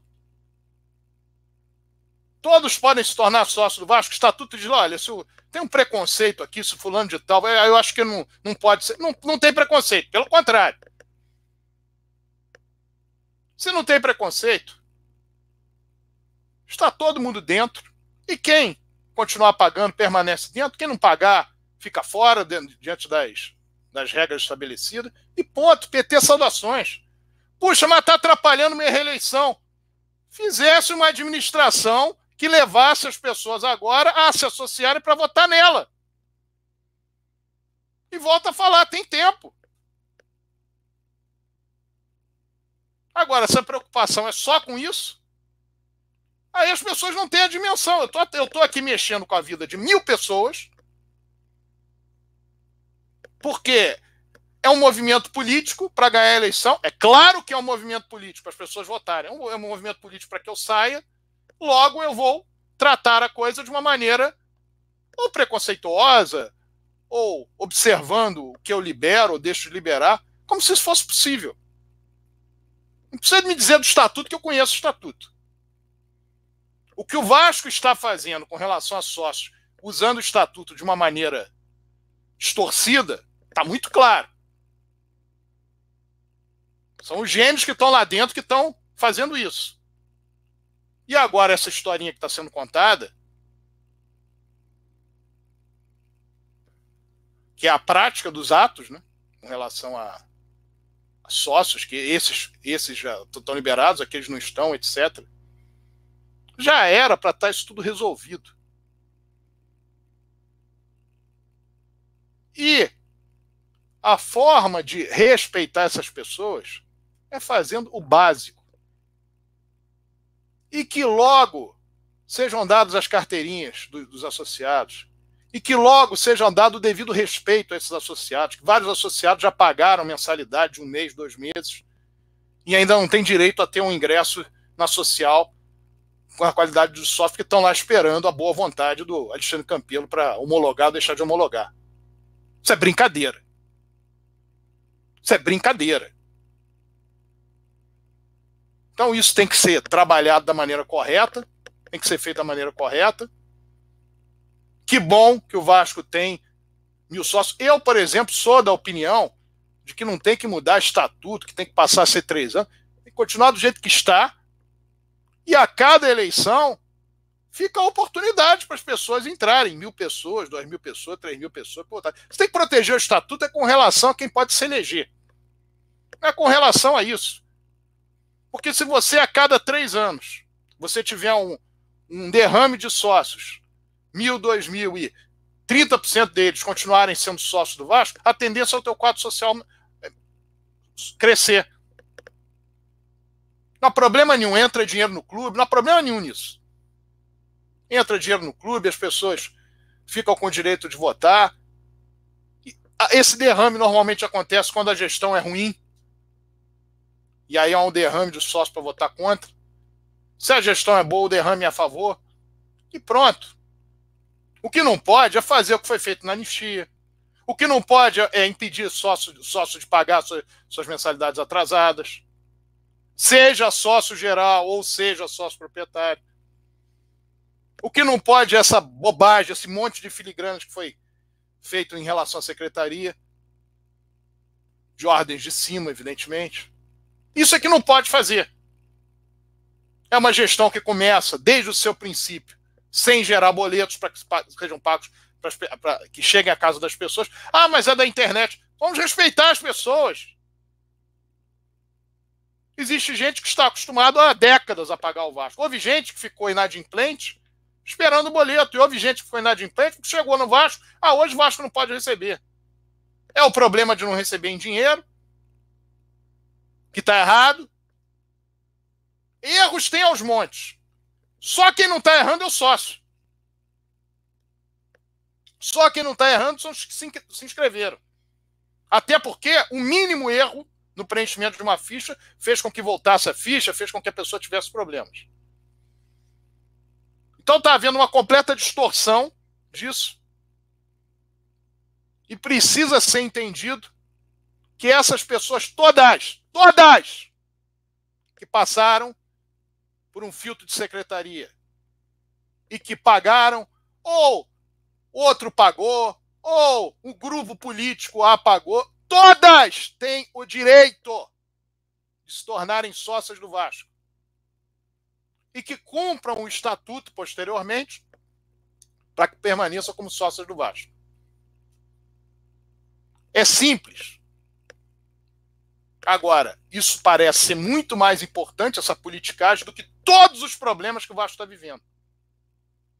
Que são inúmeros, que estão na cara da administração, nas barbas da administração, e ela não toma providência alguma. Comentário aí do, do Rodrigo Alonso do de Noel a respeito, para nós passarmos para a parte final do nosso programa. Sérgio, aqui você já esmiuçou bastante aí de forma bem breve. É, a gente está vendo aí o time de futebol profissional, não vou nem mencionar os funcionários, né? questão da escola, essa vergonha de ter que fazer vaquinha para pagar salário de funcionário. Mas o time é, profissional, o Vanderlei Luxemburgo, no canal dele, confirmou que são quatro meses de salários atrasados na questão de imagem e dois meses de salário atrasado no CLT. Então, está se pagando é, no mês corrente mensalidades de meses anteriores, né? E essa questão é só para não deixar passar os três meses e o atleta sair, o Vasco é, não ter direito a nada, o atleta sai pode atuar em outro clube. É uma vergonha. E acho que a gota d'água foi essa falta de luz aí, como eu comentei anteriormente. A gente soube aqui, eu moro aqui próximo a São Januário.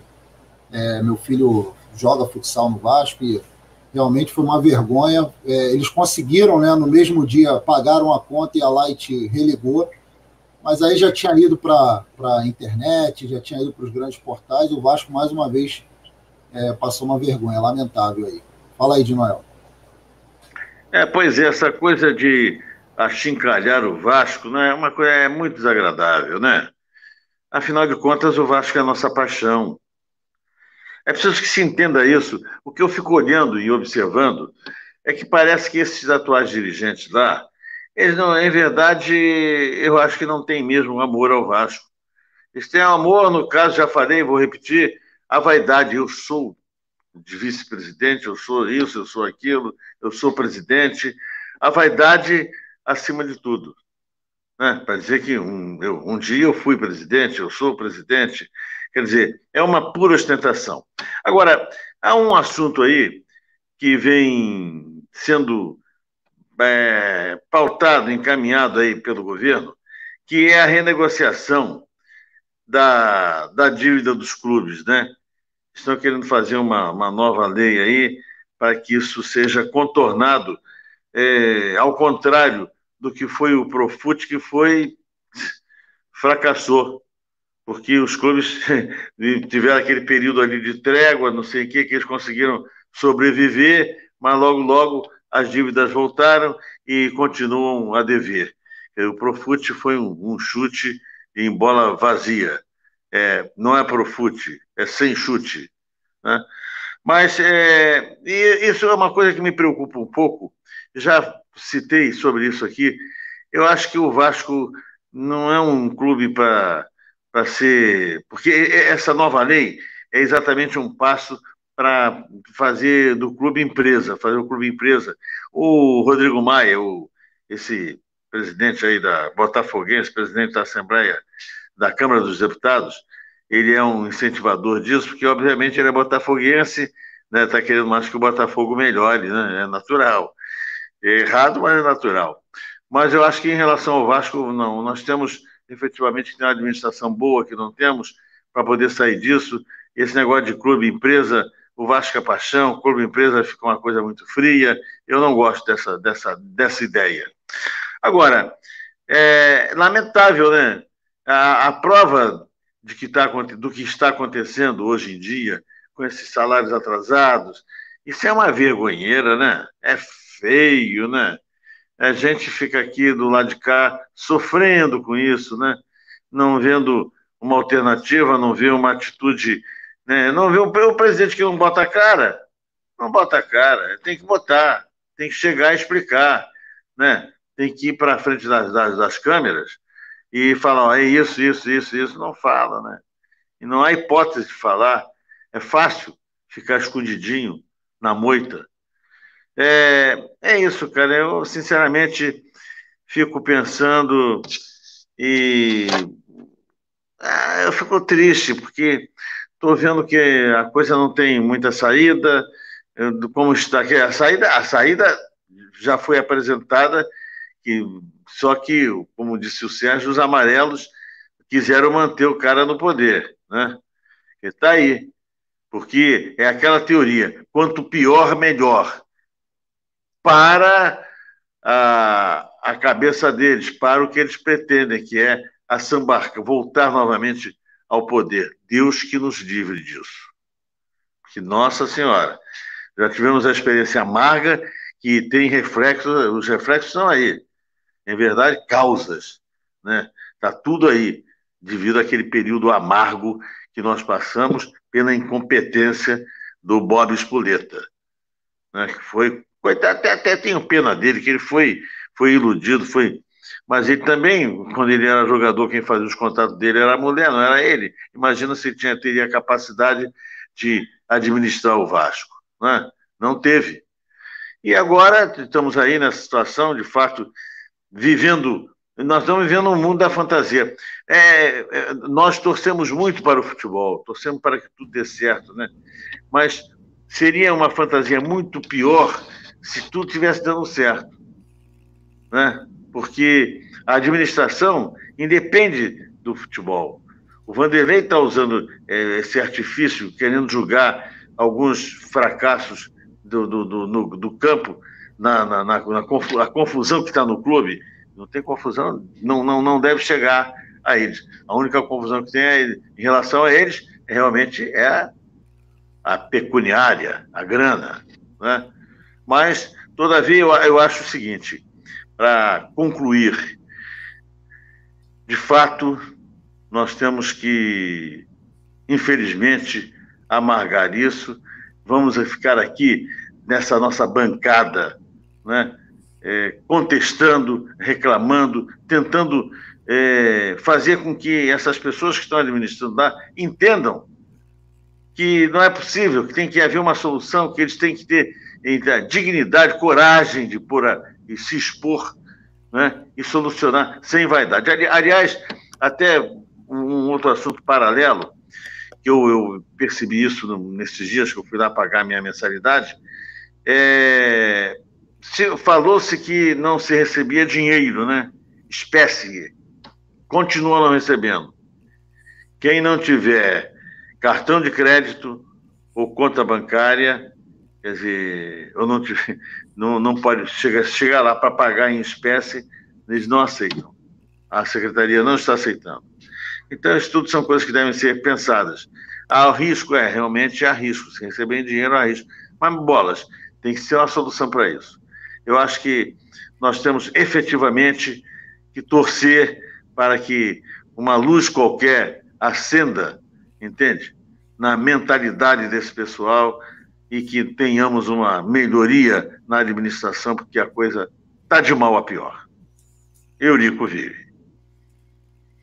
Muito bem, vamos então agora ao Rodrigo Alonso, vai falar das visões de base do Clube de Regatas Vasco da Gama. Vamos lá, Rodrigo. Bom, vamos lá, Sérgio. Na quarta-feira passada, pela Copa do Brasil Sub-17, pela fase de quartas de final, jogo de volta, o Vasco empatou em 0 a 0 com o Ceará e acabou conseguindo a classificação aí por, nos, nos penais, vencendo por 4 a 2 Então, parabéns aí à garotada do Sub-17, vai disputar aí a semifinal da Copa do Brasil da categoria. Na quarta-feira ainda, brasileiro Sub-20, o Vasco goleou o América Mineiro 3 a 0 gols de João Pedro, Juninho e Bruno Gomes.